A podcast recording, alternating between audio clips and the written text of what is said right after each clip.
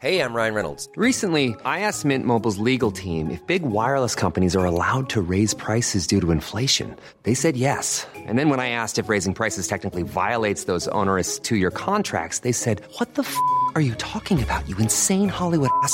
So to recap, we're cutting the price of Mint Unlimited from $30 a month to just $15 a month. Give it a try at mintmobile.com slash switch. $45 up front for three months plus taxes and fees. Promo rate for new customers for limited time. Unlimited more than 40 gigabytes per month. Slows. Full terms at mintmobile.com. Ahora al aire. A la una, con Salvador García Soto. Un encuentro del diario que piensa joven con el análisis y la crítica. A la una, con Salvador García Soto.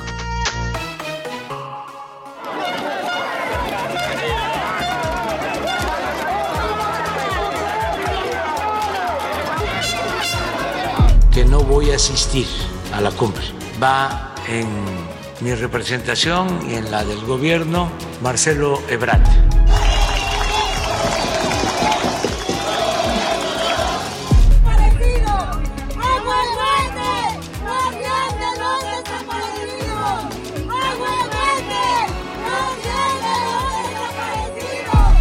Quiero dedicarle este vuelo al espacio a mi país y a toda la comunidad latinoamericana. Mi deseo es que veas esta misión, creas en ti y sepas que puedes ser el próximo.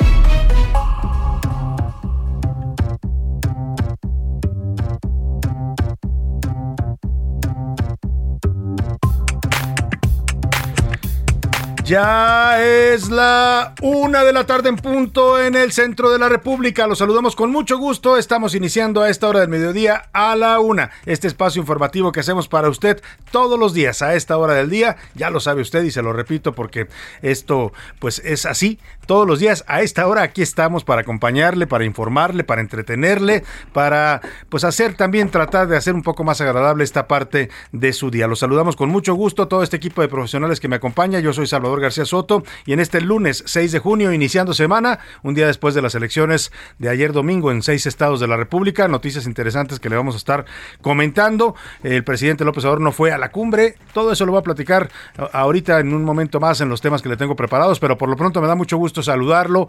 Ánimo con el inicio de semana, ánimo con el lunes, a veces cuesta trabajo retomar el ritmo después del fin de semana. Espero que usted haya pasado un fin de semana agradable, que haya descansado, que se haya relajado un poquito y ahora pues a echarle todas las ganas, todos los kilos, como dicen por ahí, a esta semana para que nos vaya muy bien. Yo deseo que este lunes y esta semana para usted pues vayan saliendo bien, que se vayan resolviendo todos los pendientes, los problemas, las tareas que usted tiene ahí eh, por resolver, que se vayan resolviendo satisfactoriamente. Si hay problemas, si hay contratiempos, ánimo, ánimo que nos queda todavía la mitad de este día y lo que resta de esta semana para resolver cualquier situación. Vamos a la segunda semana ya del mes de junio, vamos a la segunda semana del mes de junio, avanzamos en este primer semestre del año que está ya por cerrarse en este mes. Y bueno, 24 grados centígrados la temperatura en este lunes, lunes soleado acá en la capital del país. Eh, saludo con gusto a toda la gente que nos sintoniza aquí en nuestra frecuencia central en el Valle de México, 98.5 de su FM. Por cierto, a ver si me ponen el audio porque el presidente López Obrador le queremos mandar un, un agradecimiento de parte de toda la gente que hacemos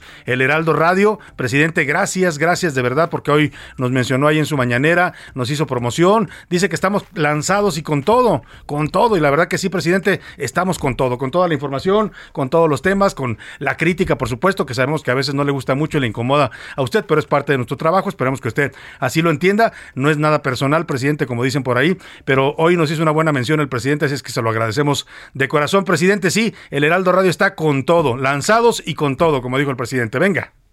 Creo que hay una, una estación de radio también del Heraldo que yo no sabía, que esos están también, pero lanzados con todo, con todo, con todo, con todo. Pero bueno, viva la libertad. Con todo, con todo y viva la libertad, señor presidente. Así estamos por aquí con Toño, como dicen, vamos con Toño, con el Heraldo Radio y tenemos para usted, ya sabe, la mejor información, el mejor análisis, la crítica, aunque a veces incomode y moleste, es parte de nuestro trabajo. Así es que gracias, presidente, por esta mención que le hace el Heraldo Radio. Sí, existimos, aquí estamos, presidente. No sabía el presidente que estaba el Heraldo Radio, no sabía que teníamos una estación de radio, a pesar de que llevamos ya tres, tres años al aire.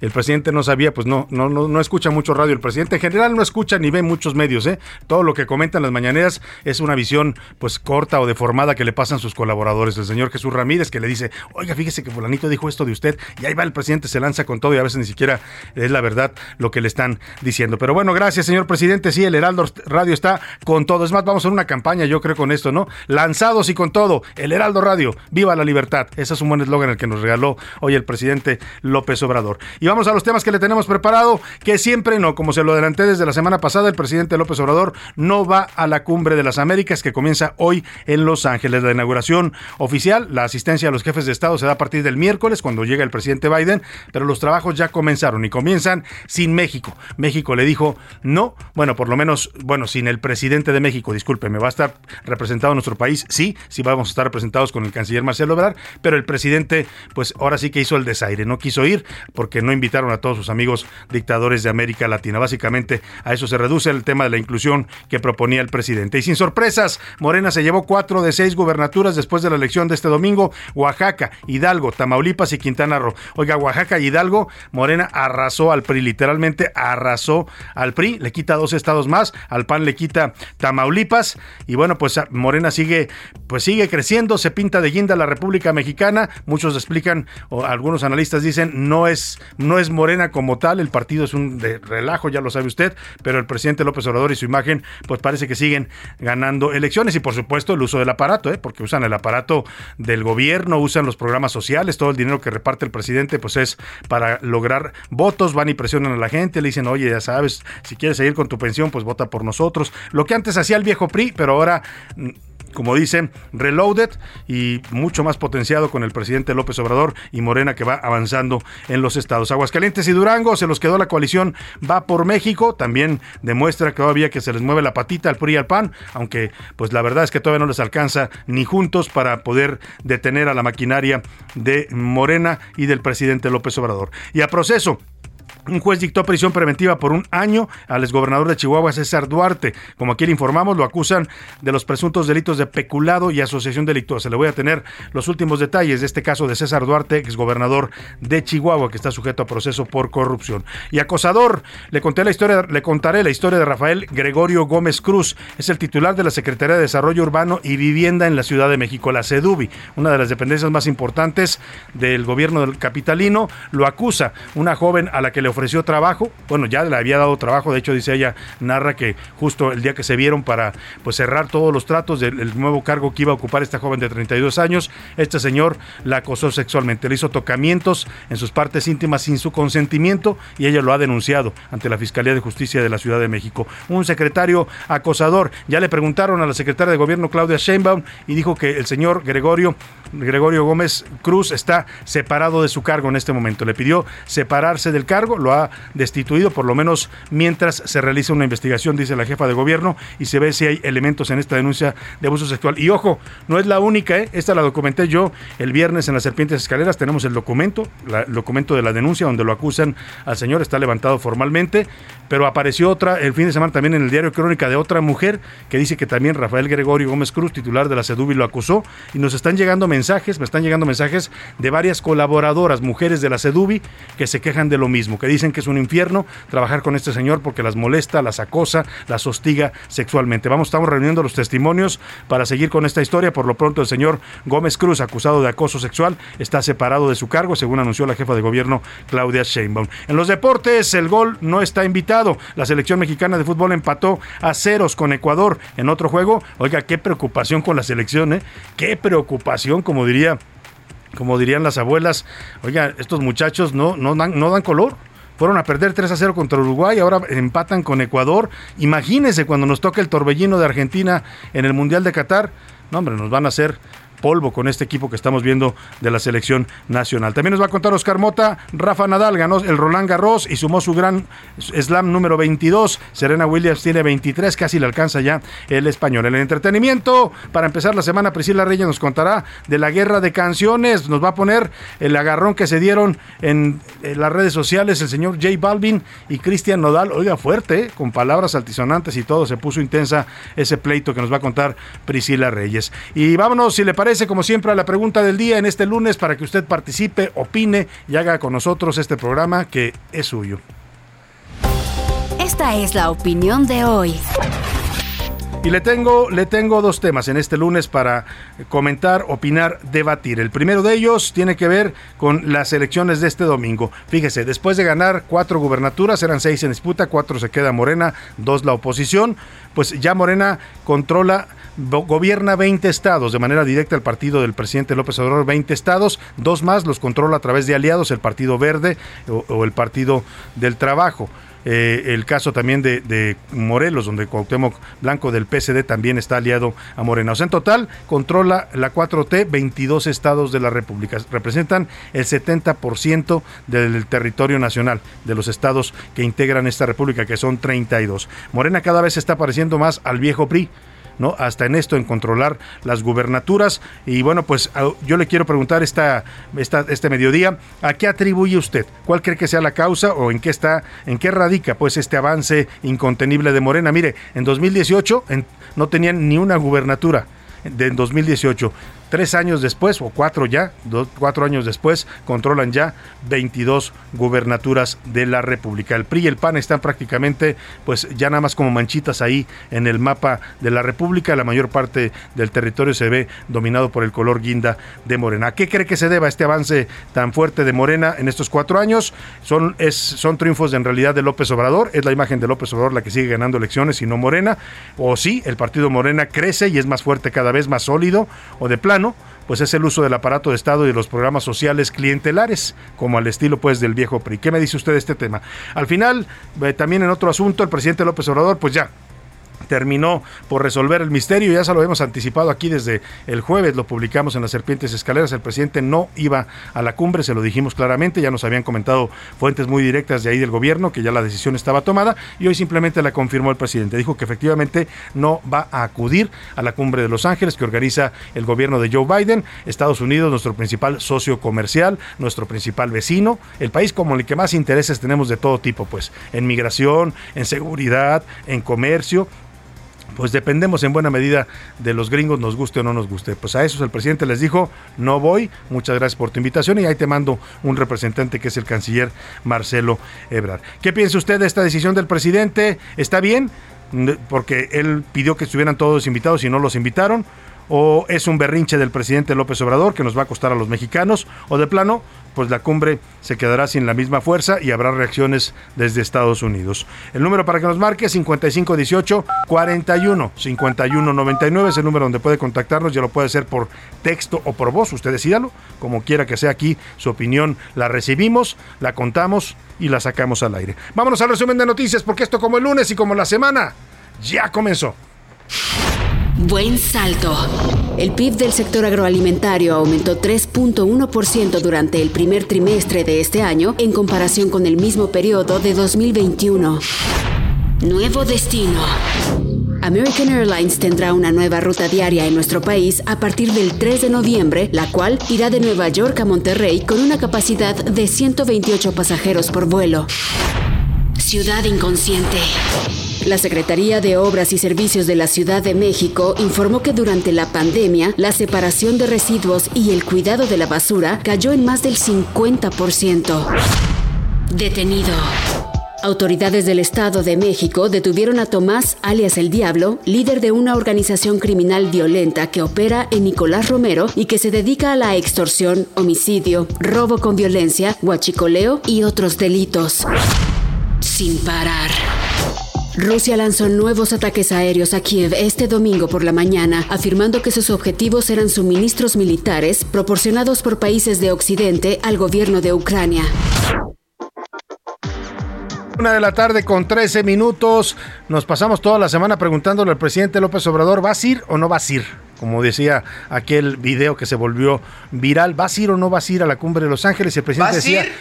Ahí está, ¿vas a ir o no vas a ir? Pues el presidente decía, pues no sé, lo estoy pensando, vamos a ver, puede ser, a lo mejor, quién sabe, como decía Capulina, ¿no? Así se la pasó el presidente por más de 15 días y finalmente pues dijo que no va a ir que no asistirá a la Cumbre de las Américas, que comienza hoy. Hoy arrancaron ya los trabajos formales allá en la ciudad de Los Ángeles con la participación pues de la mayor parte de los países del continente americano, salvo, eh, bueno, eh, nuestro presidente que no va a acudir, sí está representado México, va a mandar al canciller Marcelo Ebrard como representante, no asisten ni Cuba, ni Venezuela, ni Nicaragua, porque Estados Unidos ayer, ayer confirmó que efectivamente no eran bienvenidos en su territorio ni estaban invitados. Después de semanas de estar ahí tratando de, pues, de darle contentillo al presidente López Obrador, Estados Unidos dijo, ¿saben qué? Estos no vienen y si quiere venir López Obrador que venga y si no, pues que no venga. Al final decidió no ir y dice que no va porque pues no invitaron a sus amigos de Cuba, Nicaragua y Venezuela. Dijo que tiene buena relación con Joe Biden, pues espero que la tenga porque después de este desaire no sé qué tan buena vaya a quedar y en qué buenos términos vaya a quedar. Y dijo que le prometió, que ya le habló a Joe Biden, le dijo, "Biden, Jo- Joe, Joe, discúlpame, no puedo ir ahorita, pero ahí te caigo en julio. Así más o menos le dijo el presidente, ¿no? En julio te visito ahí en Washington. Eso fue lo que anunció hoy el presidente. Acerca de la cumbre, ya poder informarle al pueblo de México que no voy a asistir a la cumbre. Va en mi representación y en la del gobierno Marcelo Ebrat. Y no voy a la cumbre porque no se invita a todos los países. Pues no se invita a todos los países, pero sí se invitó a México. Pero bueno, el presidente no quiso ir y mandó a Marcelo Ebrard, eh, así lo denominó con nuevo, nueva pronunciación del apellido Ebrard. Dice que va eh, a representarnos allá y precisamente en la cumbre, la Declaración de Los Ángeles, pues busca dar cobijo a los migrantes, un tema central para México, el problema de la migración que hemos tenido desde Centroamérica, eh, desde otros países. Oiga, estaba yo viendo esta, esta eh, ciudad prácticamente que existe dentro de Tijuana. Es un asentamiento, un campamento pues para los haitianos, así le llaman la pequeña Haití, algo así la bautizaron ya, porque vive una cantidad de haitianos impresionante. Bueno, pues uno de los temas que se van a tratar ahí en esta cumbre es la migración, pero pues el presidente no lo consideró importante, era más importante que acudieran Cuba, Venezuela y Nicaragua, y como no se los concedieron, pues entonces no fue el mandatario de México. También incluiría en esta cumbre el tema de la migración, eh, eh, compromisos, según fuentes que están participando en la negociación, y la aceptación de que los migrantes están para quedarse. En tanto, los presidentes de Colombia, Iván Duque, y de Panamá, Laurentino Cortizo, confirmaron que sí, sí acuden a la cumbre, igual que lo hará también el de Brasil, Jair Bolsonaro, y el de Argentina, Alejandro Fernández. Es decir, los países importantes del continente van a estar representados por su presidente en esta cumbre, salvo México. Y vámonos a otro tema, pensé que había un audio, discúlpeme. Vamos a otro tema importante. Eh, este sábado, en las Serpientes Escaleras, la columna que publicamos en el Universal, nos puede leer usted ahí todos los días, excepto el viernes, de lunes a sábado estamos publicando las Serpientes Escaleras y dábamos a conocer una denuncia de abuso sexual, así está catalogado o tipificado la acusación que hace una joven de 32 años en contra de Rafael Gregorio Gómez Cruz. Lo acusa de haber abusado de ella, de haberla tocado sin su consentimiento en un seno, de haber tocado sus partes íntimas, de haberle hecho propuestas a partir de que ella pues fue llamada para un trabajo. La, narra, la narración de la denuncia que tenemos en nuestro poder, ahora nos la va a contar Milka Ramírez, eh, dice ella que fue a un desayuno con Rafael, eh, Rafael eh, Gregorio Gómez Cruz, así se llama el titular de la CEDUBI, que la citó en Perisura a un desayuno, pues todo bien, se desayunaron, platicaron, le dijo, no, ya estás contratada, te presentas pasado mañana, esto ocurrió por ahí del 9 de mayo, más o menos, 20, 20 de mayo creo que ocurre la- el acoso y ella estaba citada para presentarse a trabajar. El 24 de mayo estaba citada para presentarse a trabajar. Bueno, pues lo que ocurrió después, pues es un funcionario que actúa como un depredador sexual, según lo denuncia la propia joven. Hoy ya la jefa de gobierno, y ahora le voy a decir la reacción, ha tomado cartas en, esta, en este asunto. Por lo pronto, escuchemos la historia con Milka Ramírez.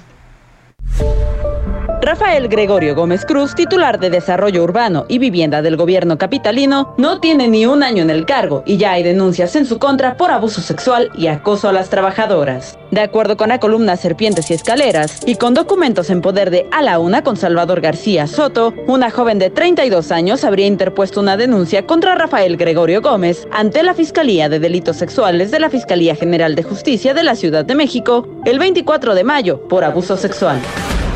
En la denuncia con el número CI-FIDS diagonal FDS-6 diagonal UI-FDS-6-01 diagonal 05-2022, la víctima identificada como MAM explica que el 21 de mayo el funcionario la citó a un desayuno de trabajo en Perisur. De ahí, Rafael Gregorio le habría ofrecido llevarla a su casa. Ella aceptó. En el camino a la altura de Insurgente Sur, casi entrando a Copilco, mientras Rafael Gregorio Gómez seguía manejando, metió su mano derecha dentro de la blusa y brasier de la joven. Posteriormente, habría bajado su mano hacia los genitales de la mujer.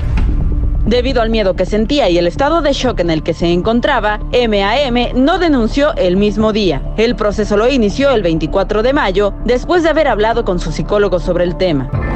El diario La Crónica da a conocer un segundo caso. La víctima identificada con las iniciales RP llevó su caso ante la Secretaría de Mujeres de la capital. Como resultados, el juez de control, Edgar Campos Burgos, otorgó medidas de protección a la mujer. Rafael Gregorio Gómez habría iniciado con acoso verbal para después pasar a los tocamientos sin su consentimiento.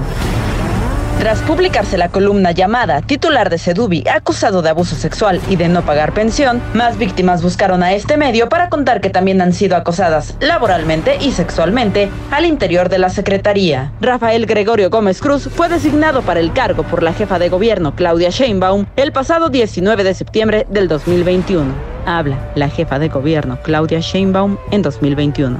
Y finalmente, como secretario de la CEDUBI, nos va a acompañar Rafael Gregorio Gómez Cruz, que es un profesional también del ordenamiento territorial. Para A la Una con Salvador García Soto, Milka Ramírez.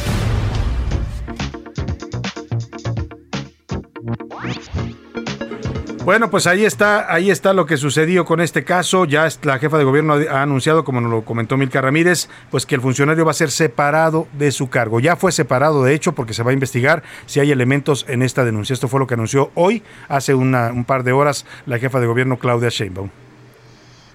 Sobre una columna que se publicó en el Universal de este Salvador García Soto, que hace alusión que el titular de Sedubi, eh, Rafael Gregorio, pues tiene una denuncia por presunta violación a una eh, o acoso a una eh, trabajadora. ¿Ahí qué va a suceder? ¿Ya revisó el tema o incluso ya se le solicitó la renuncia? ¿Va a llegar este, otra persona? Sí, en este momento se va a hacer la investigación, pues es lo que hay que hacer. Se tiene que hacer la investigación y le he pedido que mientras tanto pues se separe de su cargo para saber si realmente y que muy pronto la Fiscalía nos pueda decir si hay elementos suficientes o no por esta acusación que se está haciendo. Entonces, por lo pronto va a tomar él unos días en lo que se realiza la investigación y va a estar otra compañera, mientras tanto, encargada del despacho y estamos pidiendo a la Fiscalía que se vea si realmente hay elementos o no y en función de eso poder tomar una decisión. Va a estar mientras encargado del despacho una directora general de Sedubi, pero es creo importante que en lo que se hace la investigación pues se pueda separar un tiempo del cargo y que nos diga la Fiscalía muy pronto si es que hay elementos suficientes o no de esto que se está presentando. Si no hay elementos, ¿regresa? Pues sí, si la Fiscalía dice que no hay elementos suficientes, pues evidentemente es la autoridad competente quien nos tiene que decir. Entonces no podemos hacer una valoración, tiene que ser la autoridad, en este caso la Fiscalía General de Justicia, que haga una valoración, el área que corresponde a esta pues denuncia. Pues ahí está lo que dice Claudia Sheinbaum, ya le pidió que se separe de su cargo, hasta en tanto se pues se investiga esta denuncia que ya está presentada ante la Fiscalía de Justicia, la Fiscalía especializada en delitos sexuales. Vaya tema. Y vámonos a otro, ayer domingo hubo elecciones en seis estados de la República, no hubo sorpresas, ¿eh? estaban bastante cantados los resultados tal y como quedaron, así lo decían la mayoría de las encuestas. La única entidad que estaba en duda era Tamaulipas y es que se cerró de último momento, la verdad fue una lucha pues fuerte la que se libró ahí entre Morena y entre el gobernador Francisco García Cabeza de Vaca. Eh, al final termina definiéndose a favor de Morena. Cuatro gubernaturas se lleva Morena, Hidalgo, Oaxaca, Tamaulipas y Quintana Roo, mientras que la oposición rescata Aguascalientes, la mantiene el PAN y Durango la rescata el PRI, con ambos con la alianza opositora. Hacemos contacto con Luis Carlos Ugalde, ex consejero presidente del Instituto Federal Electoral, también director de Integralia Consultores, que estuvo pues siguiendo de cerca estas elecciones, como siempre observador del tema electoral y político en el país. ¿Cómo estás, Luis Carlos? Muy gusto saludarte. Buenas tardes. Igualmente, Salvador, muy buenas tardes. Oye, sin muchas sorpresas a partir de lo que ya anunciaban las encuestas y lo habías comentado también tú en Integralia. Sí, sí, sin muchas sorpresas, eh, salvo que las cosas que son novedosas son los enormes márgenes por el cual se definieron las las elecciones. eh, pero sí, más o menos estaba cantado. En el caso de Durango se había dicho que la elección iba a ser muy cerrada y acabó siendo una elección que se definió por 15 puntos a favor del PAN y del PRI. Eh, pero hay otras entidades al lado como Oaxaca o Quintana Roo que se definieron por 40 puntos de diferencia entre el primero y el segundo lugar, que márgenes que hace décadas no se veían en México. ¿Cómo entender este fenómeno de Morena avanzando en, en cuatro años? Luis Carlos Ugalde ya controla casi el 70% de las gubernaturas en el país. Sí, así es. Se debe a es un fenómeno hegemónico como el PRI. De hecho, buena parte de Morena es el PRI. Digamos que los operadores priistas y mucha gente de ese partido migraron de color y de, y de, la, alta política eh, y dos, que el partido pues sí es el que tiene mejor reputación, la gente tiene una buena opinión frente a sus contrincantes, la popularidad del presidente explica también eso, los programas sociales que se están usando con criterios clientelares y electorales también ayudan mucho y también ayudó mucho que la tasa de participación ayer fue muy baja y que sea muy baja ayuda a que quienes salen a votar mayormente son aquellos que son movilizados por el gobierno o que tienen algún vínculo emocional porque Luis reciben Carlos, programas sociales. tengo que hacer pausa, pero regresamos contigo, ¿te parece? Sí. Volvemos después de la pausa con Luis Carlos Ugalde. Un momento, regresamos. Sigue escuchando A la Una con Salvador García Soto. Ahora, la rima de Valdés. O de Valdés, la rima. Muchos años animosa, la palmera allá en reforma estuvo y hoy se transforma esa glorieta famosa. Ya plantaron otra cosa. Los cambios son bienvenidos. No es para desaparecidos como la gente quería. Otros planes se tenían, según ellos, son más chidos. Un muy bonito agüehuete desde ahora se nos informa que es el ganón de reforma. Es un árbol mozalbete. Que este no se nos agriete. Ah, qué tema tan hermoso. No es crítico ni escabroso porque es sobre el medio ambiente. Para la jefa es conveniente. Para no arriesgar el cetro y para tomarnos la foto, no hagamos mucho alboroto ni hablemos de un tema retro. La línea 12 del metro, ¿a quién responsabiliza? Me cae que hasta sin camisa dejaría, si se aplicara la ley contra quien declara, ahí les va, que el golpe avisa. Una de la tarde, 31 minutos, y vamos a seguir esta conversación que tenemos y le agradecemos mucho que nos haya aguantado en la línea telefónica a Luis Carlos Ugalde, el doctor Luis Carlos Ugalde, director de, de Integralia Consultores y expresidente del IFE. Luis Carlos, me estabas comentando tu análisis sobre por qué Morena está ganando, decías pues la imagen del presidente, los programas sociales clientelares, el uso del aparato, un Morena que cada vez se parece más al viejo PRI o que en esencia es el viejo PRI, pero ¿qué pasa con la oposición, Luis Carlos? ¿Cómo, cómo entendemos estos, estos resultados vistos desde el lado de la alianza opositora? Bueno, eh, parcialmente tuvieron cierto éxito, es decir, la elección en Durango no habría sido posible si no van en coalición. Eh, dos, en Aguascalientes creo que el PAN habría ganado solo o en coalición, no creo que haya mucha diferencia.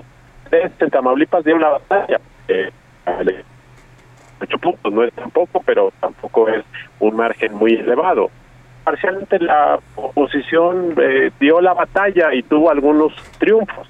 Eh, y si tú ves las zonas urbanas, verás que la oposición ganó ampliamente. Entonces, esto en el caso de Durango. Entonces, ¿qué es lo que pasa con la oposición? Pues que tiene que eh, caminar hacia 2024. Eh, creo que ya tienen eh, la fórmula de ir juntos. Creo que eso se va a mantener. Dos, creo que tienen que diseñar el mecanismo atractivo. Y tres, necesitan una narrativa atractiva que no tienen. Yo creo que estos resultados de ayer muestran que Morena crece en sus probabilidades de retener la presidencia. A ver, parece que estamos teniendo problemas con la comunicación. Vamos a tratar de de, mejorar la, eh, la, la llamada con Luis Carlos Ugalde. Está interesante lo que nos estaba comentando.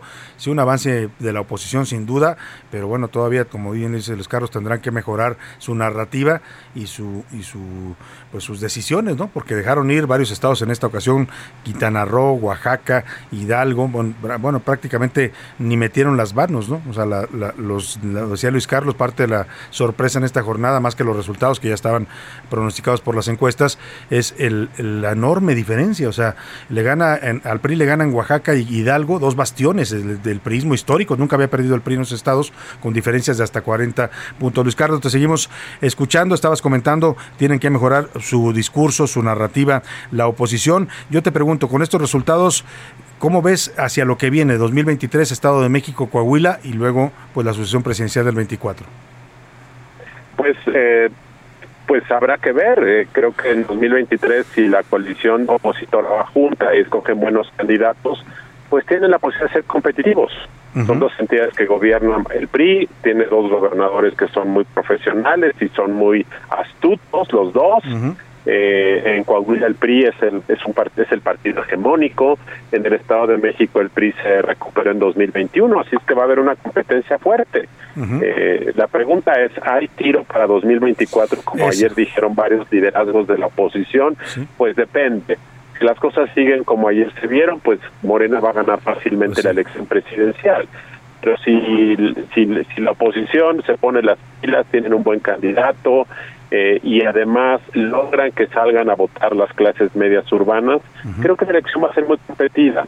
Que Morena tenga 20 gobernaturas les da un piso muy poderoso regionalmente hablando. Claro. Pero eh, solo sobre un cierto segmento del electorado. Las clases medias urbanas no son parte del ejercicio clientelar de los partidos, así es que yo creo que ahí está la clave para que la oposición pueda competir en 2024. Finalmente te pregunto, Luis, eh, Luis eh, Carlos, entiendo que tienes otros compromisos también, pero nada más preguntarte el papel de los gobernadores, porque se vuelve a escuchar esto de que algunos gobernadores priistas, Alejandro Murad en Oaxaca, Omar Fayad en Hidalgo, pues que no metieron las manos y que algunos esperan, incluso ya se habla de que les pueden dar alguna embajada, algún consulado. Pues mira, a mí me parece que el caso de Alejandro Murat en Oaxaca, pues es bastante penoso porque eh, desde hace dos o tres años se ha convertido en un personaje adulador del gobierno federal de López Obrador y yo creo que cuando eres gobernador de otro partido debes mantener ciertos criterios de cuidado, de ser la investidura presidencial, pero eso no te lleve llevar a volverte sumiso, adulador, como se dice coloquialmente, lambiscón, y esa es la actitud que ha tomado él, por lo cual mucha gente piensa que en realidad, pues él apoyó, facilitó que el triunfo de Morena haya sido contundente como fue ayer, y hoy el presidente en su conferencia mañanera dijo que va a dar secretarías de Estado, embajadas y consulados a gobernadores salientes. A los Lo que se portan bien, como dicen, ¿no? Así es, lo mismo puede decirse de Carlos Joaquín, el gobernador de Quintana Roo. Una cosa es ser neutral frente a la contienda y otra cosa es lo que parece haber sido una estrategia de facilitar que ganara Morena. Eh, el gobernador de Quintana Roo también parece sospechoso de esto. Muchos especulan que quiere ser secretario de turismo y que por todo esto facilitó lo que ayer ocurrió. En fin, esto es un tema bastante penoso y lamentable y lo mismo ocurriría con un eh, gobernador de Morena, del PRI. Sin duda. Creo yo que esto es uno de los elementos que también explican por qué Morena está ganando de forma, porque amenaza de forma discreta y los gobernadores, sobre todo del PRI, acaban por preferir su séptimo año pacífico que dar la batalla por su partido político. Eso me parece muy lamentable. Pues ahí está el análisis del doctor Luis Carlos Ugalde, director de Integralia, ex consejero presidente del IFE. Como siempre, un gusto escuchar tu opinión y tu análisis, Luis Carlos. Gracias, Salvador. Buenas Un tardes. muy buenas tardes. Ahí está el análisis de la jornada de ayer por el doctor Luis Carlos Ugalde. Y ahora vamos a ver las incidencias, lo que pasó en estas elecciones. En general, le decía, sin sorpresas, salvo eh, pues, la de Durango, que se terminó abriendo mucho a favor de la alianza opositora, y Tamaulipas, que se cierra. Hay una competencia cerrada, pero al final Morena la saca pues con una ventaja que va a ser muy difícil de revertir. Dicen los del PAN y el señor César Veraste y el Truco, que van a impugnar los resultados. Son casi nueve puntos los que le sacó de diferencia eh, Américo Villarreal, candidato de Morena, al candidato de la alianza opositora PRIPAM PRD. Difícilmente se va a revertir. Vamos a escuchar lo que pasó eh, ayer en esta jornada comicial a través de la eh, información de nuestros corresponsales. Durango. El día de ayer se llevó a cabo una jornada verdaderamente en paz y con mucha ganas de poder manifestar eh, su intención. Del total de votos de 604.467 votos, pues en la entidad se lograron 587.083 y en el extranjero 565. Esteban Alejandro Villegas Villarreal, del total de votos 324.989, un porcentaje del 53.76%. Y Alma Marina Vitela de la alianza pues Morena, Verde, PT y redes sociales progresistas, ella obtuvo 235.666 votos, representando un porcentaje del 38.98%. Así es que, pues la tendencia ya es irreversible. Quintana Roo. Por primera vez en la historia de Quintana Roo, habrá una mujer en el Poder Ejecutivo del Estado. Tanto el conteo rápido como el PREP dieron la victoria a la candidata de Morena, Mara Lezama Espinosa. La expresidenta municipal de Cancún obtuvo más del 50% de los votos. Además, los candidatos al Congreso de la coalición Juntos Haremos Historia por Quintana Roo ganaron 14 de los 15 distritos, pese a la participación del 40% de la ciudadanía. Tamaulipas.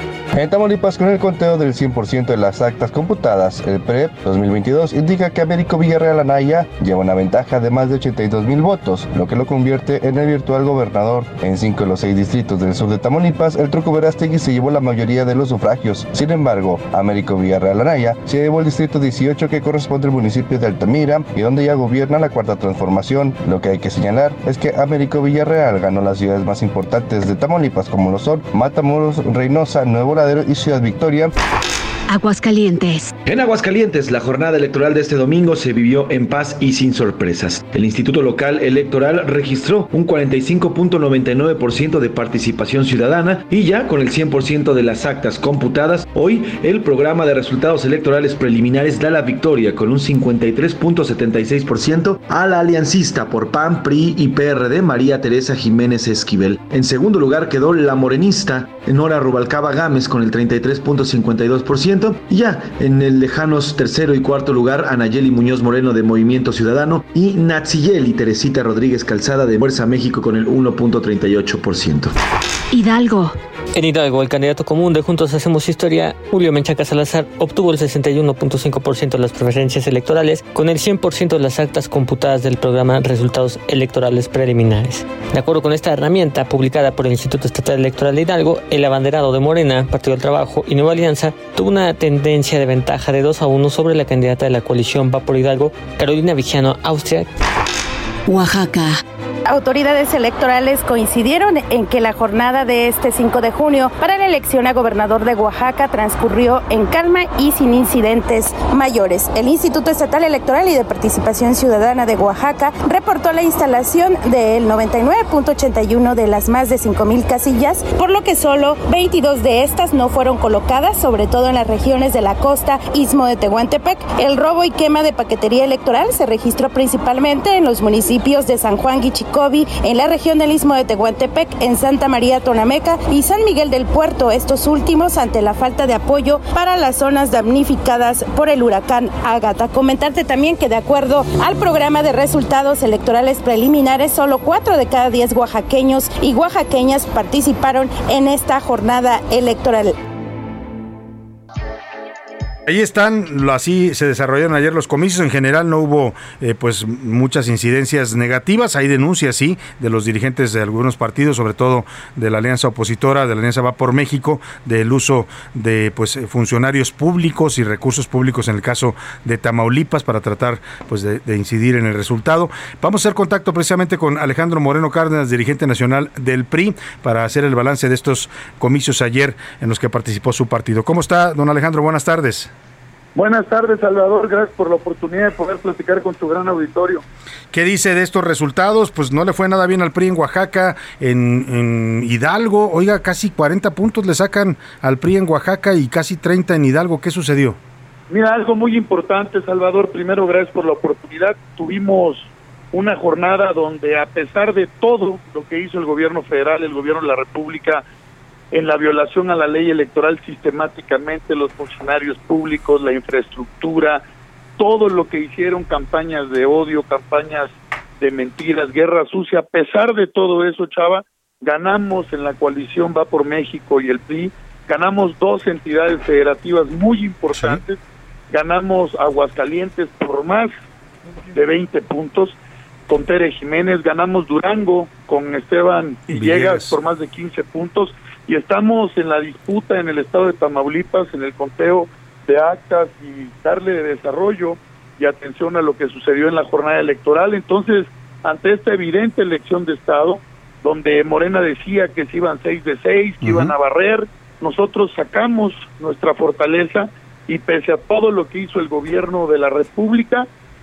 todo, ganamos dos elecciones, entonces ya estamos trabajando, preparándonos para enfrentar el proceso electoral del 2023, para ganar Coahuila, el Estado de México e ir juntos al 2024. O sea, usted lo que me dice, para usted el balance es positivo por estos dos triunfos, sin duda importantes, Mira, el el caso de Durango. balance, Salvador, nosotros tenemos que hacer la reflexión, como siempre, profunda, el análisis de la elección, Sí. pero si tú tienes una elección donde está la intromisión del gobierno de la República con miles de millones de pesos en desvío para programas sociales, donde coaccionaban el voto, donde hubo evidencia clara que hubo intromisión, se denunció, violaban sistemáticamente la ley, así que nosotros dimos la batalla, un reconocimiento a las y los ciudadanos que nos dieron su apoyo y ganamos estas dos entidades federativas y estamos luchando la tercera. En el caso de Oaxaca Hidalgo, perdón que insista, pero es que eran dos bastiones priistas que nunca habían perdido ustedes, las pierden por primera vez en más de 85 años, que los habían gobernado ininterrumpidamente, y me llama mucho la atención la ventaja tan amplia que le logran sacar al PRI, en este caso Morena. ¿Hay algún balance sobre eh, los gobernadores de estos estados que tanto Mira, influyeron? primero no? eh, compartirte, Chava, Hidalgo es la elección donde no habíamos tenido alternancia, en Oaxaca ya habíamos alternancia y la recuperamos en el 2016. Ah, sí, perdón, sí, Oaxaca tiene Pero lo que te quiero decir es que nosotros le sacamos también una amplia ventaja, amplia ventaja, más de 20 puntos en Aguascalientes, más de 15 puntos En Durango. en el estado de Durango y lo que estamos viendo es que por primera vez en la historia tenemos una candidata mujer de la coalición en el estado de Hidalgo y mínimo seis veces desde la mañanera, desde el gobierno de la República atacando a nuestros candidatos. Pues contra eso también no es fácil, O sea- porque tenemos un gobierno que está encima, que le gusta estar en las elecciones, que no gobierna, y tenemos a todo el aparato gubernamental encima. Por ello, lo importante es estar adelante, es fortalecer el trabajo que estamos haciendo y lo que demostró es que la coalición es potente y que si vamos juntos ganamos. Y hoy decidió Chava, el ciudadano, por dos opciones. Eso es, eso es lo claro. Sí. La opción de la coalición va por México y la coalición de Morena y sus aliados. Donde no ganamos, quedamos en segundo lugar y las otras opciones quedaron en tercer y cuarto lugar. Entonces está claro que Claro. lo que quiere Morena es dividir a la oposición para quererse quedar en el 24 porque sabe que juntos no solo le podemos ganar las elecciones, ya le hemos ganado las elecciones y por ello están desesperados por dividir a la oposición en el 23 para que puedan quedarse. Les vamos a ganar el Estado de México, les vamos a ganar Coahuila y claro que les vamos a ganar el 24. Ahora, en el caso particular de Tamaulipas, me decía usted que ustedes todavía están revisando, van a revisar las actas, es decir, la Alianza va por México no reconoce todavía la derrota en, en Tamaulipas. En el caso de Tamaulipas hubieron muchísimas incidencias, muchas durante la jornada electoral, una elección de Estado. Hubieron municipios, eh, Salvador, donde no pudimos acreditar representación electoral ningún partido político nuestro. Ahí estuvo participando la delincuencia organizada, hay señalamientos claros de ello y muchas veces desde el gobierno de la República se alenta ese tema. Entonces, verdaderamente complicado y grave lo que ha sucedido, pero lo vamos a denunciar y estaremos atendiendo toda la cadena del proceso eh, jurisdiccional de la elección y estaremos respaldando a nuestra gente y a nuestra coalición en Tamaulipas. También quiero aprovechar, Chava, Sí. para decirte que aquí queda una muestra más, por eso eh, Morena se molesta, no está de acuerdo y quiere irse con todo con el gobierno, porque quedó acreditado que el Instituto Nacional Electoral hizo una extraordinaria jornada, hicieron un gran Sí. trabajo muy profesional, las consejeras y los consejeros del INE y su presidente y los órganos locales también, al organizar la elección de manera abierta, clara, transparente, pues por eso quieren golpear la autonomía del INE, quieren vulnerar las instituciones y por eso les dijimos que no a esta propuesta que querían impulsar de reforma electoral, así que vamos de frente, vamos trabajando, vamos a reunirnos, ya nosotros aquí estamos trabajando, ahorita tengo una reunión, vamos a construir ya no solo la estrategia, el trabajo comprometido para el 2023 en el Estado de México y Coahuila, y las vamos a ganar. Finalmente le pregunto a Alejandro Moreno Cárdenas, dirigente nacional del PRI, ¿qué va a pasar si vemos algún otro gobernador? Le mencionaba yo el caso de Hidalgo y Oaxaca, ya hay rumores, empiezan los rumores de que podría irse uno, hablan de Murada a la Embajada de Canadá, se menciona que puede ser eh, también algo para Omar Fayad. Si vuelven a ocurrir estos fenómenos donde acepten cargos en el gobierno, ah, incluso el presidente habla de secretarías que les puede ofrecer a estos gobernadores, ¿qué pasará con el partido? Es muy sencillo, Chava. Tú sabes que hay una solicitud y no es una decisión personal. Correrá el mismo trámite que se hace, se consulta al Consejo Político Nacional. Tenemos un mandato que está basado en nuestros estatutos y si es una decisión que tomen y no va avalada por el Consejo Político Nacional, bueno, pues tú sabes que lo que sigue es la expulsión del partido. Bueno, pues estaremos atentos. Le agradezco por lo pronto su Abrazo, análisis. Chava, Muchas saludo, gracias. muy buenas tardes. El dirigente nacional del PRI, Alejandro Moreno Cárdenas. Pues sí, bueno, él, él trata, como dicen, de ver el lado, el vaso medio lleno. ¿eh? Es como usted lo quiere ver, medio lleno, medio vacío. No, es cierto, no le fue mal a la, a la oposición en cuanto que ganan dos y pelearon fuerte Tamaulipas. ¿eh? El balance está ahí. Pero también, bueno, al PRI en particular, pues sí, sí le, le dan casi zapato oiga, en, en Hidalgo y en Oaxaca. Es un fenómeno digno también de comentar y de observar qué pasará. Y ya lo dijo, lo dijo Alejandro Moreno, si, ah, si alguno de sus gobernados sale con, con su domingo 7 y aceptan una embajada, un consulado, una secretaría que dijo el presidente ya hoy que les va a ofrecer, pues entonces serán expulsados del partido, tal como lo fue Quirino Ordaz, actual embajador en España, que por cierto hoy presentó sus cartas credenciales ya al gobierno español, el señor Quirino Ordaz. Por lo pronto vámonos con la música, oiga, porque con tanta información y con tantos temas, no le he dicho que esta semana Priscila Reyes nos programó canciones que tienen que ver con el cuidado del medio ambiente, un tema vital para los seres humanos en este momento, y con los océanos y los mares. ¿Cuántos poetas no le han cantado a los mares? ¿Cuántas canciones no han eh, homenajeado y celebrado este, pues esta parte del mundo que es además la más extensa, que son el- los océanos y los mares? Esto con motivo de la conmemoración del 5 y el 8 de junio, Día Mundial del Medio Ambiente y Día Mundial de los Mares. Vamos a arrancar la semana musical con esta canción.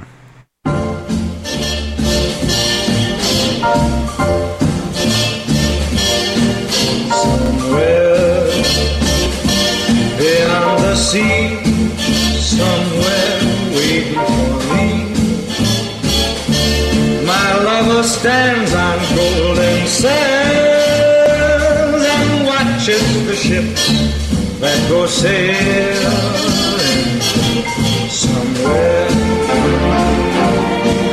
Qué gran canción, este ritmo nos remite efectivamente a las olas del mar y es Bobby Darin y se llama precisamente Beyond the Sea, más allá del mar, es la versión más famosa de esta canción de 1959 cantada por este norteamericano. Escuchamos un poco más y luego nos vamos al entretenimiento con Priscila Reyes.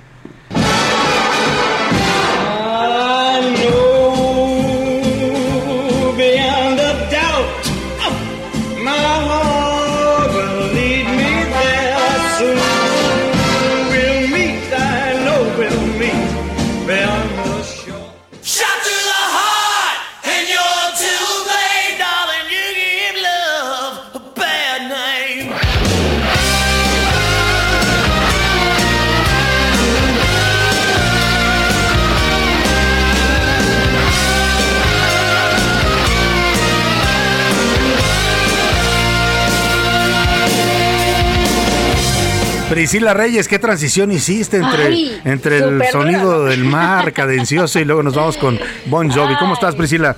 Muy bien, Salvador, feliz lunes. Mira, es una transición, pero es una transición triste. Ayer dieron a conocer, qué, qué bárbaro, qué de muertes hemos tenido últimamente. Sí. Ayer la banda de Bon Jovi dio a conocer que se había muerto el bajista fundador, Alex John Such. Estuvo Uf. los primeros 11 años con la banda. De hecho, entró al Rock and Roll Music eh, Hall of Fame con ellos y por eso estamos escuchando You Give Love a Bad Name, pues para escuchar para recordar a Ale- Alec John Such. No se sabe hasta el momento, no han publicado de qué murió, pero sí que muere a los 70 años y pues en paz descanse. este Descanse en paz, sin duda. Bajista. Y ahora sí, a ver, agárrense, Salvador. A La ver. semana pasada no les pude contar el agarrón que se dieron eh, eh, Nodal Ajá. con J Balvin.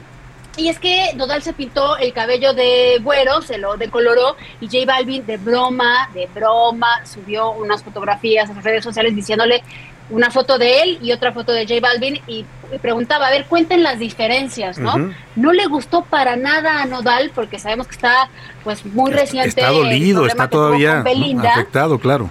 y que le saca una canción el sábado. Vamos a escuchar el inicio, se llama Girasol esta canción, venga. Yo quiero que llores. Yo voy a hacer que llores. Yo voy a hacer que guau, guau, guau, guau, guau, guau, llores. Hoy me levanté bromista y me tienes que aguantar.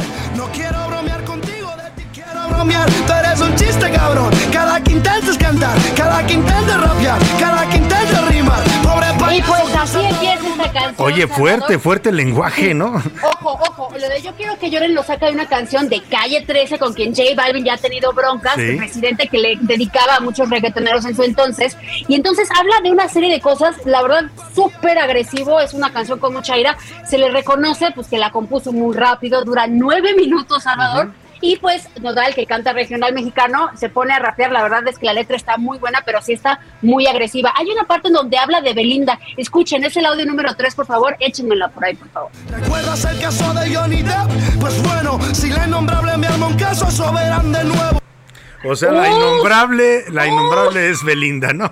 La innombrable es Belinda, O sea, pero no, le la tira- compara con Amber Heard, imagínate. Pues no sabemos ahí qué pasó, pero le tira durísimo, le dice que cómo puede hablar de salud mental en su documental si él está criticando cuando Nodal estuvo en su peor momento, etcétera. Está larguísima, les pongo más audios a continuación si quieres, Salvador. Sí. Pero, ojo, hay que decir que ya ofreció disculpas Cristian Nodal y que ya las aceptó J Balvin, para que ustedes sepan, para Pues sí, que sepan. Porque J Balvin veía yo que decía, oiga, era broma, se lo tomó muy mal, ¿no? Pero pues sí, Sí, como bien, él sí. también justifica diciendo, yo no estoy bien, he tenido una etapa de inestabilidad por todo lo que me ha pasado. Sí. No, no le cayó muy y bien. lo la que broma. provocó, lo que no le gustó a Nodal es que provocaron muchas burlas en las redes sociales de J Balvin sobre el aspecto de Nodal y dijo, no, no me ayudes, yo me estoy sintiendo mal. Pues sí, me estoy tratando de recuperar.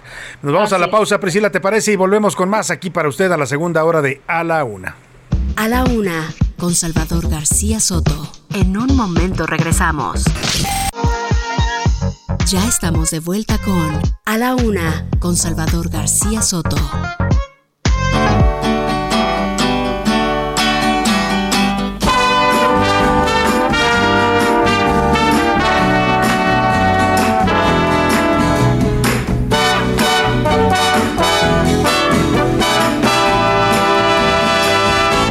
Las olas y el viento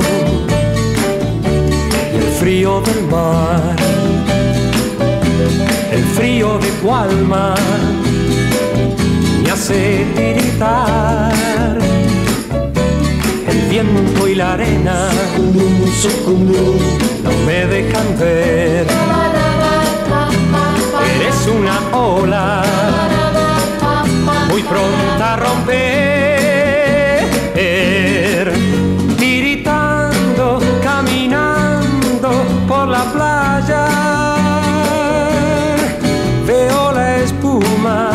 amor desvanecer.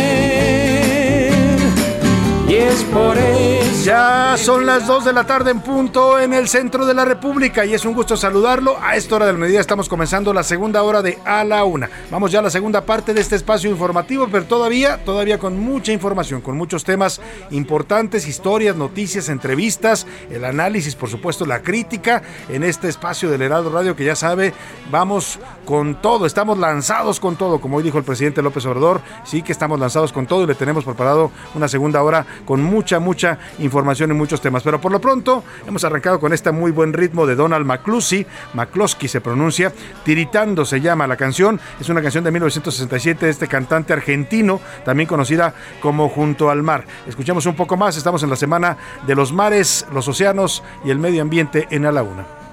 Veo la espuma de tu amor desvanecer.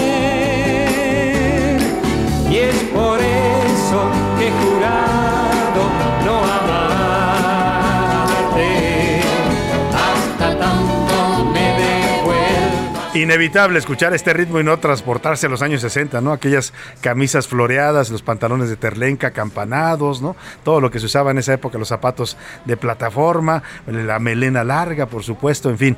Así estamos en la nostalgia y homenajeando a los mares. En este lunes 6 de junio, le agradezco si sigue con nosotros desde la una de la tarde. Es un día muy especial, a ver si les voy a pedir unas mañanitas porque tengo una cumpleañera ahí en casa. A ver si me está escuchando porque andaba corriendo para ir al aeropuerto, pero Rosana, muchas felicidades, mi amor. Que la pases muy, muy bien. Y bueno, pues todo, todo lo mejor para ella en este cumpleaños. Felicidades a Rosana.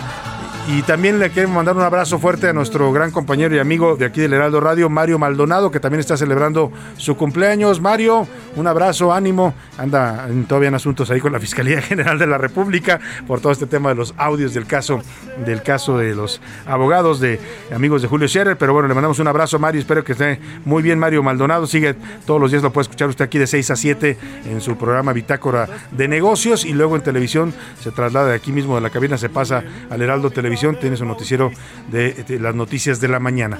Bueno, pues felicidades a ambos, a Rosana y a Mario Maldonado y a todos los que cumplan años el día de hoy, por supuesto, un abrazo fuerte y afectuoso. Le decía que tenemos temas todavía para esta segunda hora. Vamos a, estar platicando de Katia Echazarreta, es la mexicana de 26 años que se convirtió en el primer, la primer mexicana o mexicano en volar al espacio. Nunca un mexicano había ido al espacio y esta jovencita de 26 años, originaria de Guadalajara, lo consiguió. Es toda una historia de éxito. ¿eh? Lo hizo a bordo de un vuelo de una nave de la empresa Blue Origin del señor Jeff Bezos. Le voy a tener todos, si es de Jeff Bezos. La- sí, no, de Elon Musk. No, Elon. Musk es el de. Elon Musk, los ando confundiendo, luego los confundo yo a estos dos magnates, ¿no? Es Elon Musk, el dueño de Blue Origin, y esta joven mexicana. No. No, sí es Besos, sí es Besos, No, sí. Jeff Bezos, es Sí, sí Jeff es Bezos. Bezos. Ah, perdonen, Sí, bueno, sí pues es estoy Bezos, preguntando, es pero José Luis Amazon. anda desconcentrado. Es una nave de Jeff Es que es- entonces el dueño de Amazon. Blue Origin es de él, esta empresa, y en ella viajó esta jovencita, Katia Echazarreta. Le voy a poner más adelante sí. el audio porque le dedica su viaje, el primer viaje de un mexicano al espacio, se lo dedica a México y a todos los mexicanos. También ya plantaron el agüehuete. Cuando usted va- vaya a quedar de verse nuevamente en la Glorieta de la Palma, pues diga, nos vemos en la Glorieta de la Palma, ahí donde está el agüehuete, ¿no? Porque ya la gente pues le va a seguir diciendo, supongo, la Glorieta de la Palma. Ayer la, la- lo plantaron el agüehuete, pero con todo un evento, una, aplausos y hay un mensaje de la jefa de gobierno Claudia Sheinbaum. También hubo protestas de desaparecidos, ¿eh? un poco de todo en esta ceremonia de la plantada del agüehuete en la Glorieta de la Palma. Y vamos a también platicar del gobernador de Sonora, Alfonso Durazo, que pidió perdón este domingo a las víctimas al cumplirse 13 años del incendio de la guardería ABC por el que murieron 49 niños y más de 100 resultaron heridos. Tenemos muchos temas todavía para usted en esta segunda hora de a la una. Gracias por continuar informándose en este espacio informativo, pero como siempre, a esta hora del día lo más importante es escuchar su voz, sus opiniones, sus comentarios y mensajes sobre los temas que le pusimos hoy a debate. Ya están conmigo aquí Priscila Reyes y José Luis Sánchez. Los saludo con gusto a ambos. Bienvenida Priscila, ¿cómo estás? Muy bien, Salvador, muchísimas gracias. Feliz inicio de semana. Fuerte abrazo para Jay, para todos los radioescuchas y para los cumpleañeros. Para la radio escucha misteriosa. La radio escucha todo. misteriosa. Muchos saludos. Y a Mario Maldonado también felicidades. Y a todos los que estén cumpliendo años. José Luis Sánchez. Salvador García Soto, Prince, ¿cómo están? Bonito lunes, buen inicio de semana, buen arranque de esta semana. Sí, abrazote a Ross, querida Ross, y también a Mario, Mario Maldonado. Y a su hermano, por cierto, su hermano cumple el mismo día. Ah, Ali ¿el hermano de Maldonado. Mario? Ali cumple el mismo día, Ali y Mario Maldonado. ¿Tienen la misma edad? o? No, tienen un año menos. Eh, Ali es más grande, tiene 37 cumple. ¿Pero nacieron el mismo día? Y nacieron el mismo día. Curioso. Bueno, pues Ali- Wow. seguramente los papás de los señores Maldonado querían ahorrarse los Los cumpleaños, regalos. ¿no? Dijeron, pues dos, que, que festejen el mismo día los dos. Pues felicidades a ambos, a Ali y a Mario Maldonado, que usted no lo sabe, pero José Luis Sánchez y Mario Maldonado son como, como brothers, ¿no? Andan, eran compañeros de la universidad, estudiaron a dónde, en la Septiembre. Sí, estudiamos los dos en la septiembre, los cuatro Septién. años de la carrera, ya tenemos 16 años de conocernos, Mario Bueno, Maldonado y yo. Pues ahí está, un abrazo Amigos desde al gran Mario. Abrazo, Hicimos dos preguntas hoy interesantes. La primera sobre esta decisión del presidente de no acudir a la cumbre de las Américas en los Estados Unidos. Unidos. ¿Qué piensa usted de esto? Finalmente el presidente pues le dijo a Joe Biden, no, ahí te veo para julio, o sea, ahí, por ahí te caigo, pero no voy a ir a la cumbre. Y finalmente también el tema, eh, que el segundo tema que preguntamos, José Luis Sánchez. La elección de este tiene que domingo, ver con las elecciones, ¿no? ¿Por y qué el avance de Morena. ¿Qué piensa la gente de este, esta Morena que cada vez se parece más al viejo PRI en muchos sentidos? ¿Qué dice el público? dice el público? Priscila Reyes? Mira, justamente de lo que estás hablando, contestan. Evidentemente es el uso del Estado. Al fin de cuentas, expriista usan las mismas mañas. Por eso el éxito de Morena ponen por acá. Y luego dicen, realmente no es necesario que vaya el señor López para México, eh, con que vaya el señor Ebrard, que habla inglés, pues ya, para penas ajenas mejor nos lo ahorramos. Es lo que dice este mensaje. Bueno, Bueno, bueno, pues sí, no, no, domina el inglés el presidente, como muchos mexicanos, ¿eh? como el, ¿qué serían un 80% de los mexicanos que no, no hablan inglés? Pues Luis Sánchez, no sé en anda el también no todos los presidentes que van a la cumbre tampoco. es que Tampoco la mayoría de ellos dominan no, el inglés, así es. Por no, eso no tienen es un, no es un tema para criticarlo, ¿eh? la verdad que yo creo que sí era importante su presencia ahí, pero él decidió no acudir. Salvador y Priscila, el presidente no va por miedo a pararse frente a los líderes y no tener un discurso ni propuestas inteligentes. Y sobre la segunda pregunta, la compra de votos le funciona muy bien a Morena. Lo están poniendo por acá, es Sí. lo que piensa la gente. Fíjate, Eh, como dato, Pri dicen- Salvador, perdón, solamente el 5% de los mexicanos hablan un inglés perfecto. Solamente un 5% en digo México. que en cuando te burlas país. de alguien que no habla inglés en este país, pues 5%. perdón, pero la mayoría no lo hablamos, ¿no? Ah, el Claro. 20% hablan un inglés medio bajo, el 35% hablan un inglés muy bajo y el resto, que es cerca del 70%, no hablan ni Y siquiera. eso que nos lo dan a fuerzas palabra. en las Sí, escuelas, ¿eh? desde primaria, escuelas. secundaria, ¿no? Ese es el tema, que no en todas las escuelas públicas dan Ese es el tema. idioma. Bueno, yo sí lo llevé ya en secundaria y en preparatoria. Sí. Con clases muy básicas, pero pues, la llevaban. Pero la idea es empezar desde primaria, en, un, en un lenguaje. Era una de las propuestas de Francisco Labastida Ochoa, ¿te acuerdas? Cierto, Inglés, sí, para, inglés todos. para todos, Y computadoras, Y inglés y computadoras, me acuerdo muy bien. Sí. Oye, pero ¿sabes qué? Yo siempre he dicho, perdóname por lo que voy a decir, está muy bien hablar inglés, es, es- es, después de todo el idioma este, más hablado en el mundo, pero creo que lo que deberían de enseñar en las escuelas como segundo idioma sería la lengua de señas mexicanas primero Ah, qué y ya después lo que usted Sí, mucho más Sí. inclusivo, dices tú, ¿no? Claro, por supuesto. Bueno, por entonces acá yo, yo ya- difiero un poco porque al final se trata del desarrollo personal. Puedes aprenderlo eh, lateral, pero si una persona, por muchos lenguajes de señas que hable, pero no habla inglés, no se puede desarrollar profesionalmente. Pero no estaría mal como No una estaría materia mal. de inclusión. Pero materia de no- inclusión, no, pero no, no habla inglés por todo un antes. sector de la población, de tu población. Exacto. Entonces ese es el problema, ¿no? Por acá dicen, Chava, es un gran error no asistir a la cumbre eh, de, por parte de Andrés Manuel López Obrador. No podemos darle la espalda a nuestro vecino por lo inmenso de sus inversiones que representa el 80% de las inversiones en México. Bueno, tú lo sabes, Biden se siente ridiculizado por AMLO, es lo que están poniendo en esa opinión. Eh, le mandamos un saludo a Heriberto que nos escribe y nos dice, ¿es correcto que López Obrador no vaya a la cumbre de las Américas? Porque va en congruencia con su narrativa política y seguidores. Es valiente, pero incorrecto para los intereses de México. Es irresponsable, así lo están juzgando. Uf, El profesor Edmundo nos dice, saludos a todo el equipo. Gracias, El acudir a una cumbre en donde se discrimina a países no democráticos es un ejemplo de la inmadurez de los políticos en la que el mundo Así, ahí se queda esa idea. Luego pone, yo no estoy de acuerdo con lo que pasa en los países antidemocráticos, pero no por convivir con este tipo de personas de ideas distintas, me voy a convertir en una de ellas. Pues sí. Así es que... O sea, él está a favor del, discurso del presidente, que no es mal discurso, ¿eh? nunca lo digamos aquí, el presidente diga que seamos incluidos todos, está bien, un discurso de inclusión de todos los países. Lo que pues, se cuestiona es que a partir de eso diga no voy, cuando pudo haber ido allá a la cumbre y ahí dar ese discurso decirlo ahí, frente a Joe claro. Biden, ¿no? que tendría más valor. Por acá, la señora Margarita Silva de la delegación Gustavo Madero, que nos manda un saludo muy cariñoso y que Dios nuestro Señor los siga bendiciendo, es lo que nos pide. Muchísimas gracias, señora Margarita. Muchas gracias también para usted. Acá dice sobre el viaje, el señor presidente, pues mi opinión es que el señor hace mucho berrinche como niño y aunque lo veo que puede haber problema, pues no le interesa.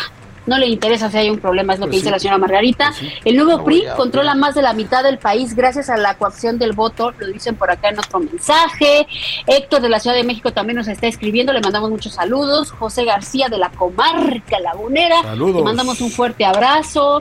Eh, Alberto desde Colima también, te mandamos un abrazo. No cabe la menor duda, ganó Morena en Oaxaca y lo que más destaca es la participación muy honrosa de dos de sus operadores más importantes en el estado. Es lo que nos En dicen en este dice, ¿no? mensaje. Sí. Ajá. Ah, por acá, Miguel se me perdió el nombre, pero dice, ah, sí, Miguel Ramírez del Estado de México, muchas gracias por escribirnos, le mandamos también un abrazo, nos está escuchando. Saludos desde Guadalajara. Morena ha llegado a la punta del iceberg a base de mentiras, engaños, persecución política, pisotear las leyes y derechos, no respetar la democracia y el abuso del poder gubernamental. Esto es lo mismo que el priismo. Muchos están con esta opinión, Salvador, en el, en el chat.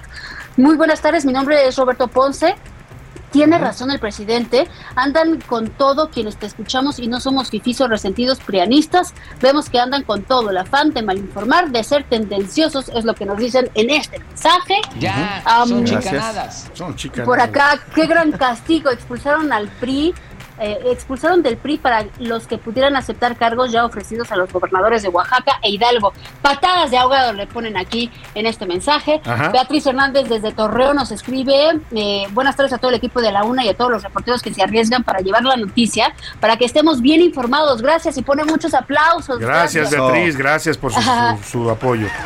La gente votó por los programas sociales, no analizan qué rumbo lleva el país. Si nuestro México tuviera lágrimas, estaría llorando, es lo que dice Beatriz.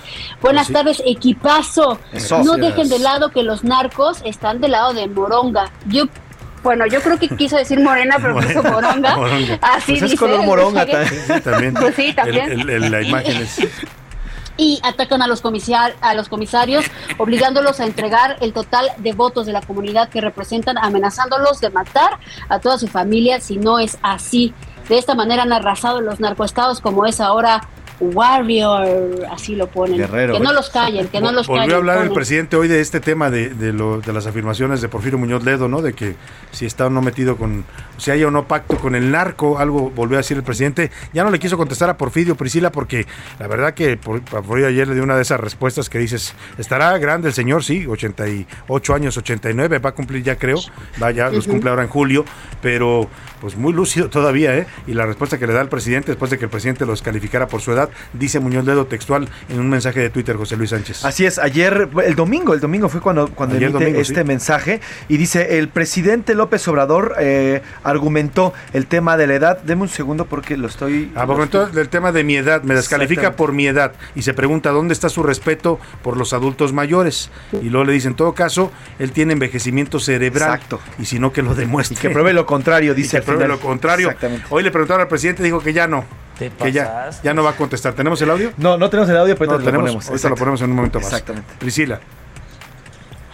Por acá dice, buenas tardes Salvador y a tu gran equipo, un saludo, soy Alejandro Amezco de Ciudad de México y mi opinión Saludos. es el éxito del partido de Morena es por las acciones de los programas sociales que aplica el presidente, pero una vez que salga, no sé cómo les vaya a ir, ya que no se ve el liderazgo en el partido de Morena, es No, lo que la verdad es que todavía Morena sigue ganando por López Obrador. Ahí los lleva a cuestas con sus programas sociales, efectivamente.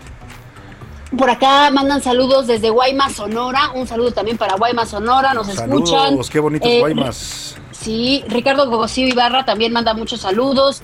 Preguntan por acá, ¿y Rodolfo Neri Vela? Y ay, es cierto. Tiene razón. Bueno, en todo caso sería la primera mujer mexicana, ¿no? En volar al espacio. Sí, aunque, aunque, bueno, recordemos que Rodolfo Neri fue el primero eh, con- por parte de la NASA como un científico. Claro. Ella va como un como, turista. Como civil. Como Eso es lo que quisimos decir. Recordemos. Como un civil, un mexicano que viaja al espacio, esa es la- ella es la primera. La joven Exacto. Echazarreta, Katia Echazarreta. Eh, no, Rodolfo Neri Vela efectivamente fue el primero en salir al, al espacio en este viaje, en esta misión espacial de la NASA. Pero él iba como astronauta, pues, ¿no? Sí, exactamente. Él formaba parte de la NASA. de la ella NASA. no, sí ella no, ella había Ella va como civil. Porque ahora acuérdese que ahora ya no solo los astronautas viajan al espacio, ahora también No, ya, los el civiles pueden hacer turismo de espacial turismo, se exactamente. llama. Exactamente. Buenas tardes, Rosa María nos manda saludos y nos escribe muchas gracias. Por acá, saludos desde Georgia. Yo llevo 12 años en el gabacho y no aprendo inglés y se me está olvidando el español, pone. Oh, Sí, acaba hablando Pocho, ¿no? pues bueno. ¿Qué pasó ese? a la marqueta y no WhatsApp qué. ese. ¿Qué está Oye, pasando como, con tu- como, como el, el- el traductor no traductor que vino con Justin Bieber, que no podía decir Que que no quiere sabía, decir el pobre. racismo, Sí. es malo, pobrecito. Así es. Oye, no, mi espacio favorito de la tarde para escuchar noticias, el gran equipo de la UNA con Salvador García Soto, les mando un saludo muy afectuoso, lo dice Jessica Martínez. Muchas gracias. Pues ahí está Jessica Martínez. Muchas gracias, Jessica. Y vámonos a Twitter. ¿Qué dice la comunidad tuitera, José Luis ¿Qué Sánchez? dice arroba ese García Soto? Rápido, Salvador, hablando de Twitter, en estos momentos el presidente de Uruguay se está bajando ya de la, del- eh, de ¿A la la cumbre? cumbre? de las ¿No Américas. No va, pero es este, él no va porque acaba de dar positivo. Luis Lacalle. Lacalle, Luis Lacalle. Luis Lacalle Pou acaba de anunciar que dio positivo a COVID-19, se hizo pruebas precisamente porque se la piden para acudir a Estados Unidos y habla en un tuit, está tuiteando en estos momentos que dio positivo a COVID-19 y a raíz de esta situación debe Pues no cancelar todas acudir. sus actividades durante los próximos días, incluida la cumbre de las Américas, va a mandar a un representante. Muy bien. Así que cada vez hay menos representantes presidenciales. Menos presidentes, ¿no? Exactamente. Algunos ya empiezan a hablar de que va a ser un tema de bochorno para el señor Biden, Biden, ¿eh? sí, Una sí, sí. cumbre pues bastante desairada. Así es. Bueno, pues vamos a los temas. Sobre eh, el tema de eh, comenzaron los trabajos sin AMLO y estaremos representados por el canciller y esto que no asistirá a la cumbre. El 90% dice que es un berrinche del presidente López Obrador. Solamente el 7% dice que en efecto tenía razón el presidente, pues todos los países tenían que ir. Y el 6% restantes dice que esta cumbre ya perdió la fuerza que tenía desde su creación y desde sus inicios. Y sobre el tema del, del control de estos, de estos ya 20 estados, 22 estados de Morena y este resultado de la elección, el 77% dice que Morena utiliza el aparato del Estado para ganar estas elecciones. El 15.6% dice que son triunfos gracias al presidente López Obrador y el 6.7% dice que Morena crece y es más fuerte conforme avanzan eh, los, los años y las elecciones.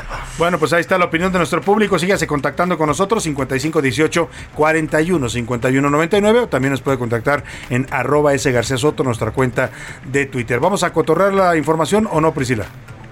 ¿Vas a ir o no vas a ir? ¿Vas a ir o no vas a ir, Pris? Ya no me escucho, Ya no está ahí, Priscila. Bueno, Bueno, yo vámonos tengo al correo, cotorreo yo tengo informativo. ¿Qué les parece? Ya llegó la hora. ¿La hora de qué? La hora del cotorreo informativo.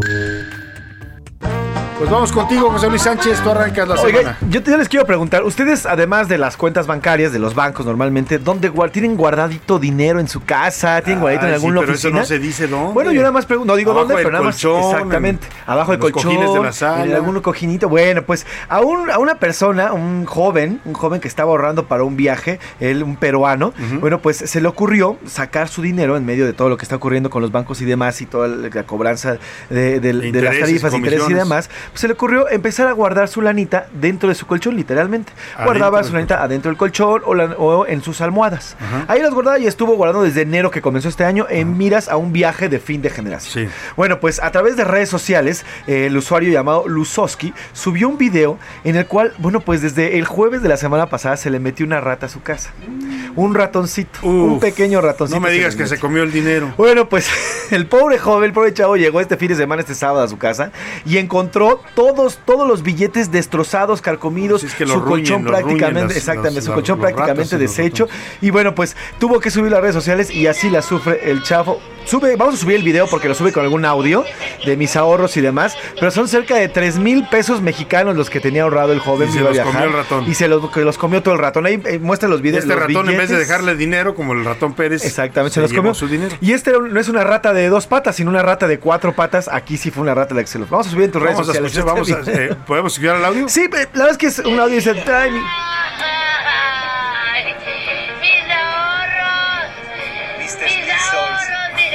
Bueno, pues, tenga usted cuidado cuando guarde su dinero en el colchón, pues ponga por lo menos trampas para los ratones. Exactamente, y no nada para, más. para los dos. Exacto, los de dos y los de cuatro patas, Así ¿verdad? es. Priscila Reyes, ¿tú qué nos traes? Oye, yo hace rato que no les estaba contestando, los estaba cotorreando porque ya sabía que venía esta sección. A ver, mi querido ver. Mira, ya les había contado una parte, si les parece seguimos con el tema de la canción de Cristiano Dalta del Cotorreo, porque hay partes que se quedaron muy interesantes. En contexto para la gente que acaba de sintonizar, eh, Nodal le dedicó una canción a J Balvin, eh, muy molesto después de que se burlara supuestamente en sus redes sociales por haberse pintado el cabello como él, ¿ok? Y entonces en esta canción que se llama Girasol, en donde Nodal rapea por primera vez, que la verdad las rimas están muy buenas y que duran nueve minutos. Y no lo hace mal, ¿eh? Puse- no, no rapea mal. ¿eh? no, lo hace muy bien, lo hace de hecho muy bien. Y hay una gran diferencia porque Nodal tiene voz, entonces se le escucha que está bien entonado, aunque le pusieron por ahí un poco de tuning. Bueno, la cuestión es que hace rato escuchamos un fragmento en donde dice la innombrable, y pues todos sabemos que nos estamos refiriendo, o se está refiriendo a Belinda, Ajá. y supuestamente dice que es un caso tipo como el de Johnny Depp. Bueno, vamos a ponerle más carnita de la canción. A ver. Hay una parte en donde le dice que su música, o sea, la música de J Balvin es una cochinada, pero no es como la de Maná, debería de ser como Maná. A ti te va a dar eh, gusto esta, esta parte, porque dice deberías de ser como Maná. Vamos a escuchar la parte 4. Mira Maná y mira más que también son global y su motivación está en la humanidad. Van repartiendo amor, lo reciben para atrás porque cancela porque ahí vienen unas muy malas palabras. Y luego, Salvador, ¿qué crees? Que mete la discusión que traía con el mismo residente sobre Ajá. los Grammys y también ahí le va la, la indirecta de los Grammys. Es el audio 5, por favor. Venga. Hay gente haciendo arte de enero a diciembre. Tú peleando con Grammys porque no los mereces. Peleando Ah, con Salvador, Grammys o sea, le porque está, no los le está dando por todos lados. Y luego ya nada más le contesta a él y a toda la gente que lo dejen de reprimir, por favor, que él se va a pintar como él quiera. Vamos a escuchar la seis. Todos tratan de reprimir mi personalidad. A mí me gustan mis tatuajes, me gusta mi flow. Si ser naco es ser feliz, pues claro que lo soy. Ay, Ay, si ser naco es ser feliz, pues claro, que, lo soy. Claro Lo naco que es chido, a dice por ahí. Bueno, pues la verdad sí fuerte el lenguaje con el que le contestó, ¿no? Ya ahí ya como dices ya se zanjó el asunto, ya pidió disculpas eh, Cristian Nodal Ya. por la canción, ya J Balvin también dijo que pues no era Ya su intención. Pues ahí está. Es. Muchas gracias, Priscila. Gracias, Salvador. Vámonos a más información. Vámonos a más A información. la una, con Salvador Más información García este año. Soto. Siempre yo a más información y le cuento de este tema de. eh, Rubik, falta el karaoke. Vamos de Veracruz. Un juez de control impuso prisión preventiva oficiosa a Marlon N. por su presunta responsabilidad en el feminicidio de Montserrat Bendimes cometido el 17 de abril de 2021. Vamos contigo, Juan David Casilla, para que nos cuentes de este feminicida que afortunadamente en este caso fue capturado ya por las autoridades. Muy buenas tardes, Salvador. Te saludo con mucho gusto desde el estado de Veracruz. Así es comentarte que Marlon se quedará en prisión luego de que un juez de control legalizara su detención y lo imputara por el presunto delito de feminicidio en agravio de quien fuera su pareja sentimental, Montserrat Bendimes. La medida cautelar fue dictada en la audiencia ante el juez de control de proceso y procedimiento oral del 17 Distrito Judicial con sede en el puerto de Veracruz. Esto ocurrió durante el fin de semana, donde la Fiscalía General del Estado, a cargo de Verónica Hernández Yaranz, informó que la continuación de la audiencia se fijó para el próximo miércoles 8 de junio. El joven se entregó a las autoridades de Veracruz en la Comisión Estatal de Derechos Humanos de la ciudad de Jalapa, esto durante la tarde del pasado viernes. La Fiscalía dio a conocer que elementos de la Policía Ministerial cumplimentaron la orden de aprehensión en su contra por el crimen registrado el 17 de abril de 2021 en el puerto de Veracruz. Montserrat Bendimes, de 20 años, fue agredida por su pareja sentimental, estuvo hospitalizada seis días con traumatismo cranoencefálico y posteriormente falleció por la gravedad de sus lesiones. Hace unas semanas, Marlon reapareció en un video que difundió en redes sociales donde aseguró que la muerte fue accidental. Colectivos feministas denunciaron que los padres de Marlon fueron cómplices por encubrirlo y ayudarlo a escapar de la justicia. La tarde del pasado jueves 2 de junio, la diputada priista Nilu Ingram Ballines presentó la iniciativa Ley Monch en el Congreso local para que sean detenidos y juzgados los padres, amigos y otros familiares que lleven a cabo acciones para encubrir a feminicidas. Las integrantes de la agrupación feminista Brujas del Mar exigieron pena máxima para Marlon y que sus padres no sean liberados por este encubrimiento. Este es el reporte desde Veracruz, Salvador. Excelente tarde. Pues ahí está, ahí está este tema y vámonos eh, a la pausa y al regreso le platico también detuvieron a otro feminicida en Yucatán y también vamos a hablar de la historia de la primer mexicana en hacer un viaje al espacio. Ya volvemos con usted aquí en A la Una. Con Salvador García Soto. Regresamos. Ya estamos de vuelta con A la Una, con Salvador García Soto. Bienvenido a tu dosis de buenas noticias. Mi nombre es Soy la Alegría.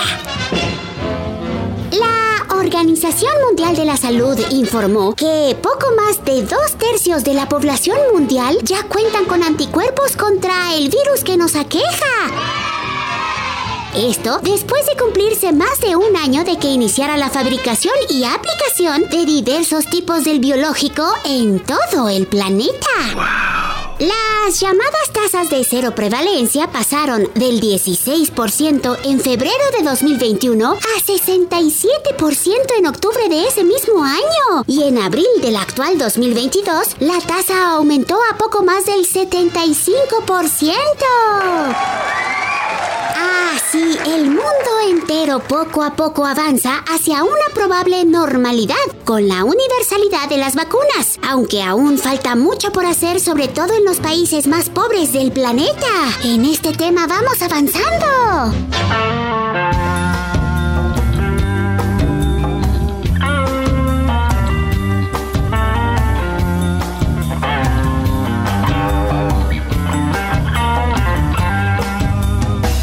Estoy aquí otra vez, en la orillita del mar.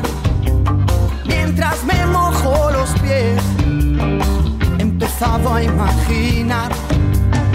Tú sí que debes saber, si pudieras hablar, tienes secretos que sé, nunca los vas a contar. Guarda los suspiros de corazones rotos. Y todas las miradas de los hombres que se sienten solos.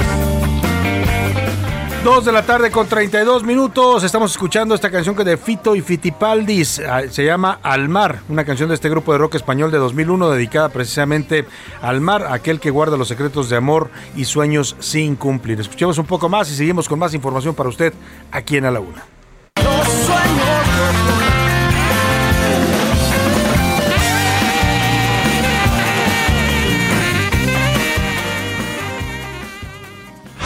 una, con Salvador García Soto.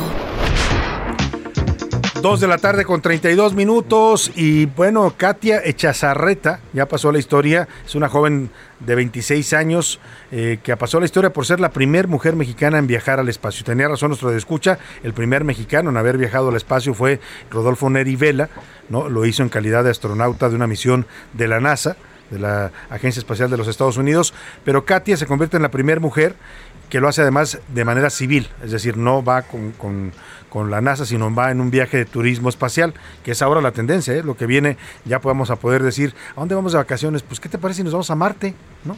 O vamos a la Luna, ¿no? Tomamos el taxi espacial y nos vamos, ¿no? Claro, para eso hay que tener lana, porque todavía en estos momentos es muy caro, pero según ha dicho el señor Jeff Bezos y el señor Elon Musk, que son los dos magnates que están invirtiendo en este tema del turismo espacial, pues la tendencia es que a esto vaya siendo cada vez más accesible para muchas personas que puedan viajar a conocer el espacio exterior. Katia eh, lo hizo en un vuelo que duró 10 minutos de la empresa Blue Origin. La tapatía es el claro ejemplo de que los sueños, los sueños sí se pueden cumplir con trabajo, tesón y esfuerzo. Iván Márquez nos platica.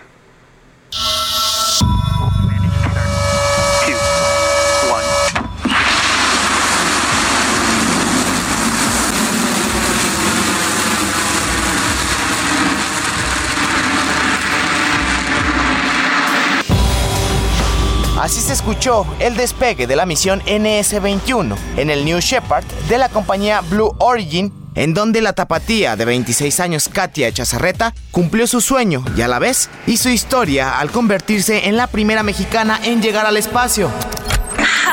Everyone. Um, I will absolutely share everything, everything soon enough.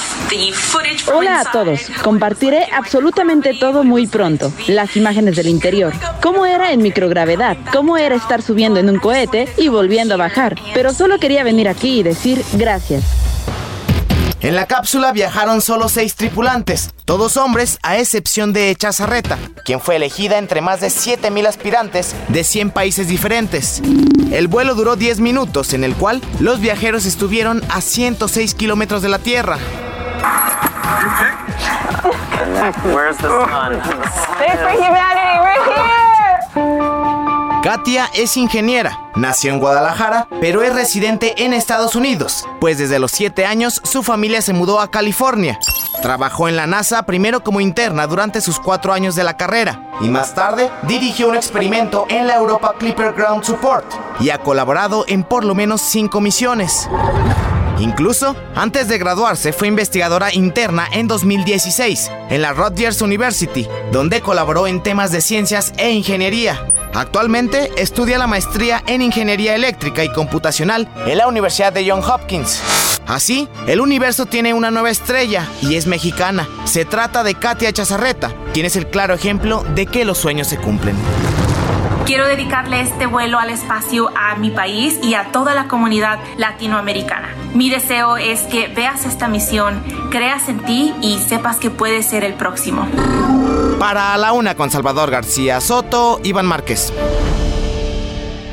Bien por esta joven mexicana, aunque ya radica en los Estados Unidos, pues nació aquí en México, tiene la doble nacionalidad y logra hacer historia literalmente al convertirse en la primera mujer mexicana en viajar al espacio. Bien por ella y el mensaje es bastante claro cuando lo dice ella, pues sí, hay que luchar por los sueños, nunca hay que rendirse, aunque a veces todo nos dé en contra, ¿eh? a veces todo va adverso a lo que nosotros queremos lograr, pero no hay que bajar la guardia, no hay que rendirse, hay que seguir luchando hasta que ese sueño llegue, como le pasó a esta jovencita Katia Echazarreta de entre 7 mil aspirantes fue la elegida para viajar en esta misión de la empresa Blue Origin. Oiga, y vámonos a otro tema más local aquí en la Ciudad de México. La madrugada de este domingo, autoridades capitalinas plantaron ya el agüehuete que va a ocupar ahora la glorieta de La Palma. Yo digo que la gente va a decir, seguir diciendo la glorieta de La Palma, ¿no? Cada quien le dirá como quiera, pero la costumbre es la glorieta de La Palma, donde ahora hay un agüehuete. Esto ocurrió en el Paseo de la Reforma, después de que el 24 de abril, La Palma histórica, que estuvo ahí por más de 100 años, murió infectada por un hongo. Hubo una ceremonia, la encabezó la jefa de gobierno Claudia Sheinbaum, y paralelamente al festejo por la llegada del agüehuete al Paseo de la Reforma, pues también hubo protestas por los desaparecidos en el país. Escuchemos esta nota de Iván Márquez. Buenas tardes, Salvador. Así es, la Ciudad de México tiene un nuevo inquilino. Se trata del agüehuete que fue colocado la noche del sábado en la ex glorieta de La Palma en Reforma. Este ejemplar viajó 870 kilómetros en carretera desde Montemorelos, Nuevo León. Mide 12 metros de altura y tiene 20 años de edad, por lo que es una especie muy joven, ya que puede vivir hasta 2000 años. Por la mañana del domingo fue recibido por ambientalistas, capitalinos y funcionarios, quienes dedicaron unas palabras por este hecho.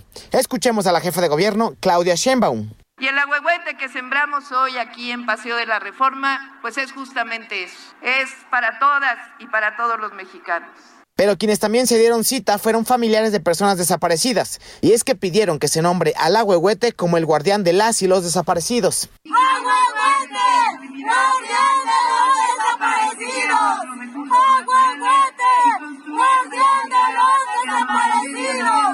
Recordar que este cambio ocurre luego de que la icónica palma murió por un hongo el 24 de abril. Fue entonces que el gobierno capitalino lanzó una encuesta para que los ciudadanos eligieran al nuevo huésped de la glorieta.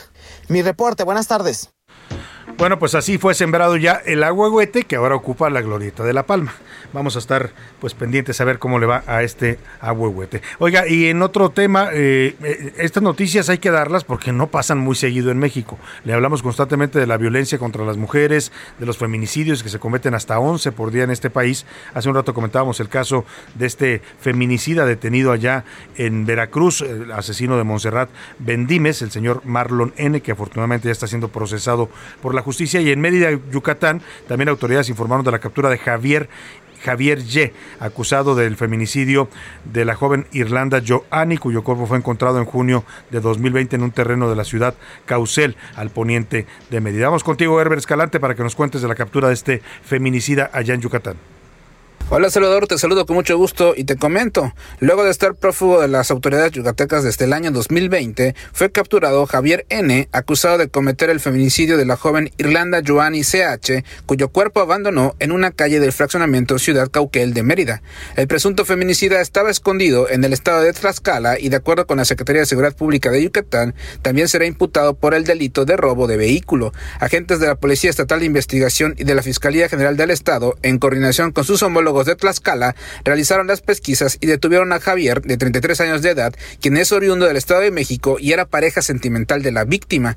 Los agentes investigadores dieron cumplimiento a la orden de aprehensión mediante colaboración por el delito de feminicidio agravado, robo calificado y robo de vehículo emitido por un juez de lo penal de Yucatán. Cabe recordar que el cadáver de Irlanda Joanny fue encontrado en junio del 2020 en un terreno de la ciudad Cauquel al poniente de Mérida. De acuerdo al dictamen del perito médico forense, el acusado estranguló a la mujer y luego abandonó el cuerpo. Tras cometer el crimen, el presunto delincuente se apoderó de varios bienes muebles, tarjetas bancarias y se dio la fuga hasta que finalmente fue detenido en Tlaxcala. Esta es la información que tenemos desde Yucatán. Muchas gracias por tu reporte, Herbert Escalante. Y miren, también hay noticias hablando de feminicidios y de feminicidas que están siendo pues detenidos. Es el caso de Puebla. Esta joven abogada, Cecilia Monzón, que fue asesinada a tiros cuando circulaba en su auto por las calles de Cholula. Esto fue reciente, apenas acaba de pasar hace cerca de 15 días, ¿no? más o menos una semana que ocurrió este asesinato de Cecilia Monzón. Ella es una abogada de origen español que se dedicaba a defender a las mujeres en Puebla contra la violencia, había defendido a varias mujeres. Bueno, pues hay noticias sobre la captura del presunto asesino y escuche usted, es un ex candidato a la gubernatura de Puebla. Vamos contigo, Claudia Espinosa, para que nos cuentes esta noticia que sin duda pues es impactante saber a quién están deteniendo por el asesinato de Cecilia Monzón. Buenas tardes, Claudia. Así es, Salvador, te saludo con gusto a ti y a todos los amigos del Heraldo Media Group. Pues este día, a través del Registro Nacional de Detenciones, se informó pues de la captura de Javier N., expareja de la activista Cecilia Monzón, quien fuera ultimada el mes pasado en las inmediaciones de la capital poblana. Hay que señalar que de acuerdo con este registro, pues fue alrededor de las 11 de la mañana en la colonia La Libertad, aquí en la capital de Puebla, donde se detuvo a esta persona que fue secretaria de Gobernación en el sexenio de Mario Marín Torres y como ya lo decías, ex candidato a gobernador por el PRI en 2010. Hasta el momento hay que mencionar que, bueno, pues de acuerdo con este registro nacional de detenciones, fue por una orden de aprehensión girada por agentes ministeriales de la Fiscalía General del Estado. Sin embargo, la misma Fiscalía hasta este momento no ha confirmado si estaría relacionada la detención con el feminicidio de Cecilia Monzón. Sin embargo, hay que mencionar que justamente Javier en este eh, político poblano, pues fue expareja de Cecilia Monzón e inclusive enfrentaba un eh, juicio por pensión alimenticia por el hijo que ambos eh, procrearon y que bueno, en este momento ha quedado bajo el cuidado de los familiares de la propia activista Cecilia Monzón. Es parte de la información, estamos muy pendientes, eh, Salvador, porque se habla de que también se habría detenido a dos personas más Ajá. durante el transcurso de la fin, del fin de semana, pero la Fiscalía hasta este momento no ha emitido la declaratoria oficial de esta investigación. Qué fuerte, Claudia. Estamos hablando de un exsecretario de gobierno, un ex candidato a la gubernatura, un priista, digamos, de alto perfil, este que están acusando, supongo, de ser el, el- el autor intelectual del asesinato de Cecilia Monzón, con quien además nos dicen, Claudia, tenía una relación o tuvo una relación de pareja. Nos dices. Tuvo una relación de pareja, es padre del hijo de eh, la activista Cecilia Monzón e inclusive ella misma lo tenía denunciado, demandado por eh, la pensión alimenticia de este Pues fuerte, fuerte noticia la que se está generando allá con este caso en Puebla. Vamos a estar muy pendientes de lo que informe la Fiscalía de Justicia. Gracias por tu reporte, Claudia. Muy buenas tardes, Salvador. Un saludo a Claudia Espinosa, que nos estuvo recientemente visitando aquí en la cabina con sus alumnos de la Universidad del Valle de Puebla. Les mandamos un abrazo a todos ellos. Oiga, y vamos rápidamente al eh, cotorreo, no, perdóneme, al karaoke informativo de este lunes con los curuleros de San Lázaro, Pepe Navarro y el maestro Enrique Canales que nos cantan, José Luis Sánchez. Sobre este avance, Salvador, este avance de Morena, que ya tiene 22 estados, 20 solo y 22 con El país que se vista de guinda y una morena que se parece cada vez más al viejo, y de eso cantan los curuleros de San Lázaro. Verde de Pampri, cada día tan chiquititos, ay, yo no lo vi. Gran celebración porque no todo se perdió. Me pegaron, pero sí sobreviví. Morenita, con todo te estás quedando. Y no veo la diferencia, nada nuevo. Ya no puedes tú culpar al PRIAN. Resultados hay que dar. Morenita, cuánta gente está contigo. Que se vea que no estabas mintiendo. A ese pueblo el poder te dio. No les falles, Morenita, por favor.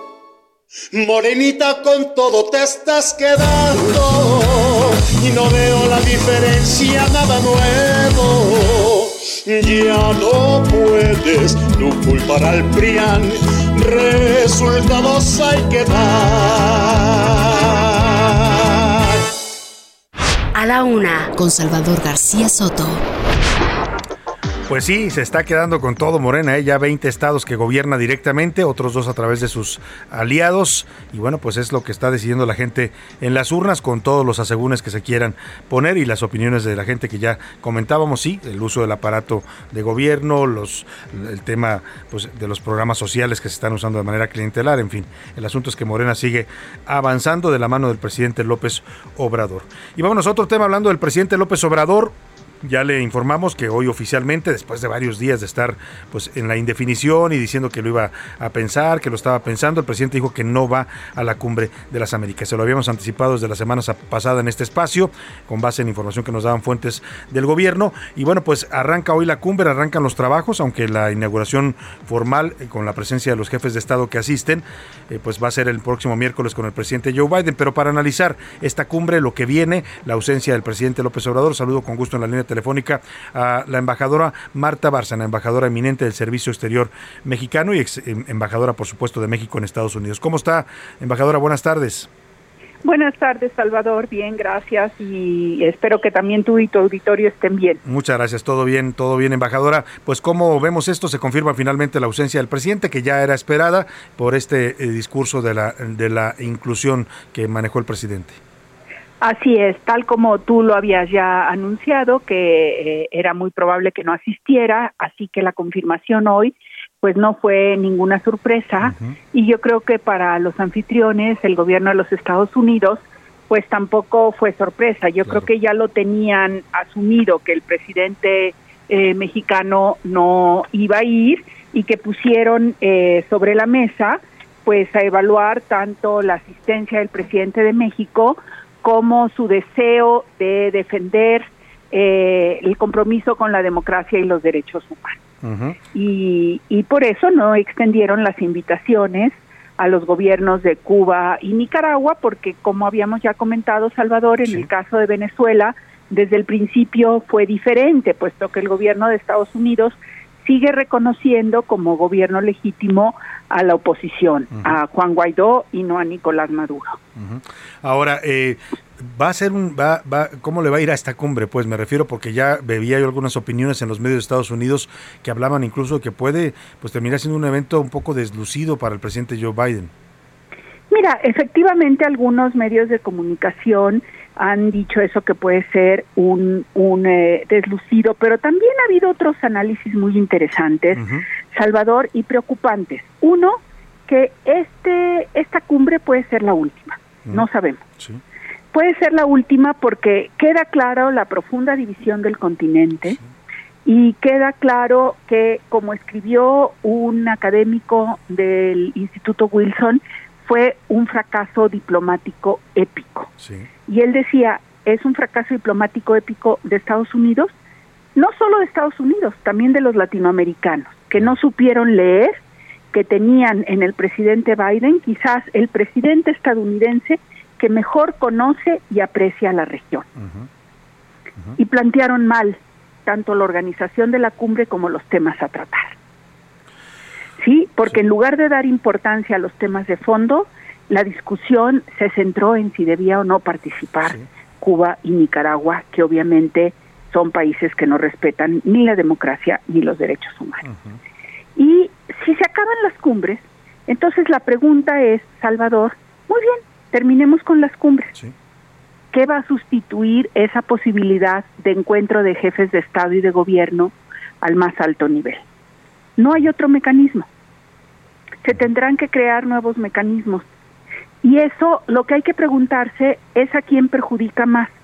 Pues a los países más pequeños del continente y de la región de América Latina y el Caribe. Entonces, en un afán de México muy válido de pedir que todos participen, a lo mejor terminamos teniendo la ley de las consecuencias inesperadas y perjudicando más a los pequeños países que ayudándolos.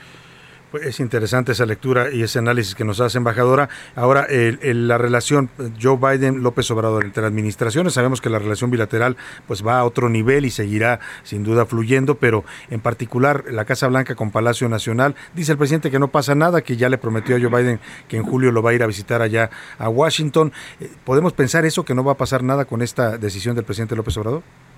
Mira, yo quiero revisar muy bien lo que dijo el presidente hoy en la mañanera. porque este, no tuve tiempo de oírla toda y tengo dos versiones. Una dice que ya le dijo a Biden que va a ir y otra versión es que dice que le dio instrucciones a Ebrard de gestionar una visita en julio, que son dos, dos cosas completamente diferentes.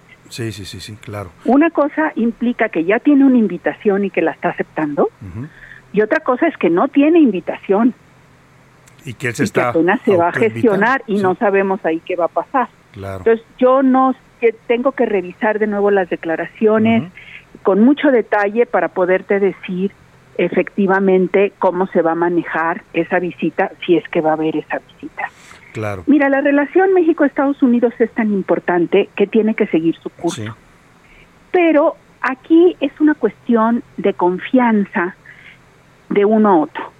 El gobierno del presidente Biden obviamente pensaba que contaba con el presidente López Obrador y su gobierno como amigo, como socio privilegiado, como interlocutor privilegiado. Al no estar sentado en la mesa en la cumbre de las Américas, pues esas características se ponen en tela de juicio. Entonces, a ver, ¿vamos a tener eh, un pleito? No. ¿Una ruptura? No. La relación es demasiado importante para ambos países. Pero tú sabes, entre amigos, cuando el amigo te decepciona, las relaciones se enfrían. Claro, claro. La confianza se pierde. Con un agravante, que es que el- la crítica abierta a los congresistas y senadores de Estados Unidos no ayuda a nadie. Una cosa es que sepamos analizar por qué se está dando todo el movimiento de la comunidad y de los congresistas cubanoamericanos en relación a la cumbre y en relación a Cuba. Y otra cosa es que México haga suyo Claro. los los la política de distanciamiento de los congresistas cubanoamericanos con Cuba se haga suyo el pleito. No es nuestro pleito. Pues sí, últimamente agarramos pleitos que no son los nuestros, pero bueno, pues son las decisiones que se están tomando en la política exterior. Embajadora, como siempre, le agradecemos su análisis puntual, informado, y bueno, pues eh, sí me, me explican que esto que dice usted lo va a checar a detalle. Lo que dice el presidente es que le mandó decir al señor Biden que quiere ir a verlo en julio. Exacto, eso es sí. diferente. Eso no implica que haya ya una invitación. ¿eh? Claro. Ni que se la vayan a aceptar, ¿no?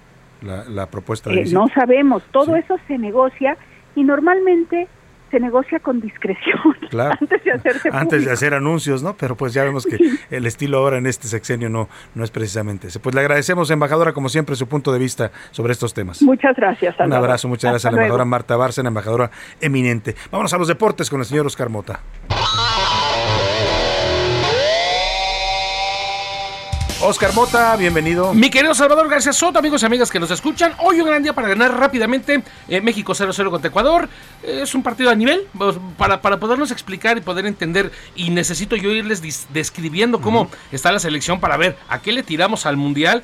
Pues bueno, Ecuador es como un eh, tercer nivel de la Conmebol. Argentina es uno, Uruguay es dos, Ecuador es tercero. Le competimos un 0 a 0 a un Ecuador. Por ahí andamos. Ayer Argentina le gana 5-0 a Estonia. Ay, después de haber goleado también a Italia. A mí me parece que de acuerdo al funcionamiento actual, México está como al nivel de Estonia. O sea, ya empezamos a preocuparnos. Más o menos. Uruguay 0-0 contra Estados Unidos ayer. O sea, son estos comparativos que, insisto, les voy dando para que cada quien vaya armando sus conclusiones. Ayer califica Gales al Mundial por primera ocasión desde 1958. Esto es importante para los mexicanos porque ante Gales se obtuvo el primer punto mundialista, obviamente, de, de los mexicanos. Entonces, se va juntando ahí todo este tema. Por último, Rafa Nadal, 22 Grand Slam, tiene 23 Serena Williams y 24 Margaret Court. Entonces, ahí está Rafa Nadal llegando, buscando llegar a, a los máximos Por lo ganadores. pronto es el, el tenista varón más mejor posicionado en Grand Slams. Así es, Federer y Djokovic tienen 20, él ya tiene 22, entonces es el eh, máximo ganador varón. Pues si ya se, si se retira, ya pasó a la historia el Que señor. no lo haga todavía, Salvador, Todavía no por te favor. gustaría Más que se Rafa retirara. Nadal, por favor. Muy bien, muchas gracias, Oscar Oye, gracias. Un abrazo a, a todo, el- a todo el equipo, por supuesto, a Priscila Reyes en la producción el entretenimiento, a José Luis Sánchez en la coordinación de información, Laura Mendiola en la coordinación de invitados, Milka Ramírez, Iván Márquez, Miguel Zarco y Diego Gómez en la redacción. Aquí en cabina a Alan Hernández, nuestro operador, y a Rubén Cruz, nuestro asistente de producción. Y sobre todo a usted, que pase una excelente tarde. Provecho, aquí quédese con Adriana Delgado y el dedo en la llaga. Yo lo espero mañana en punto de la una. Hasta mañana, buena tarde. García Soto. De lunes a viernes de 1 a 3 de la tarde.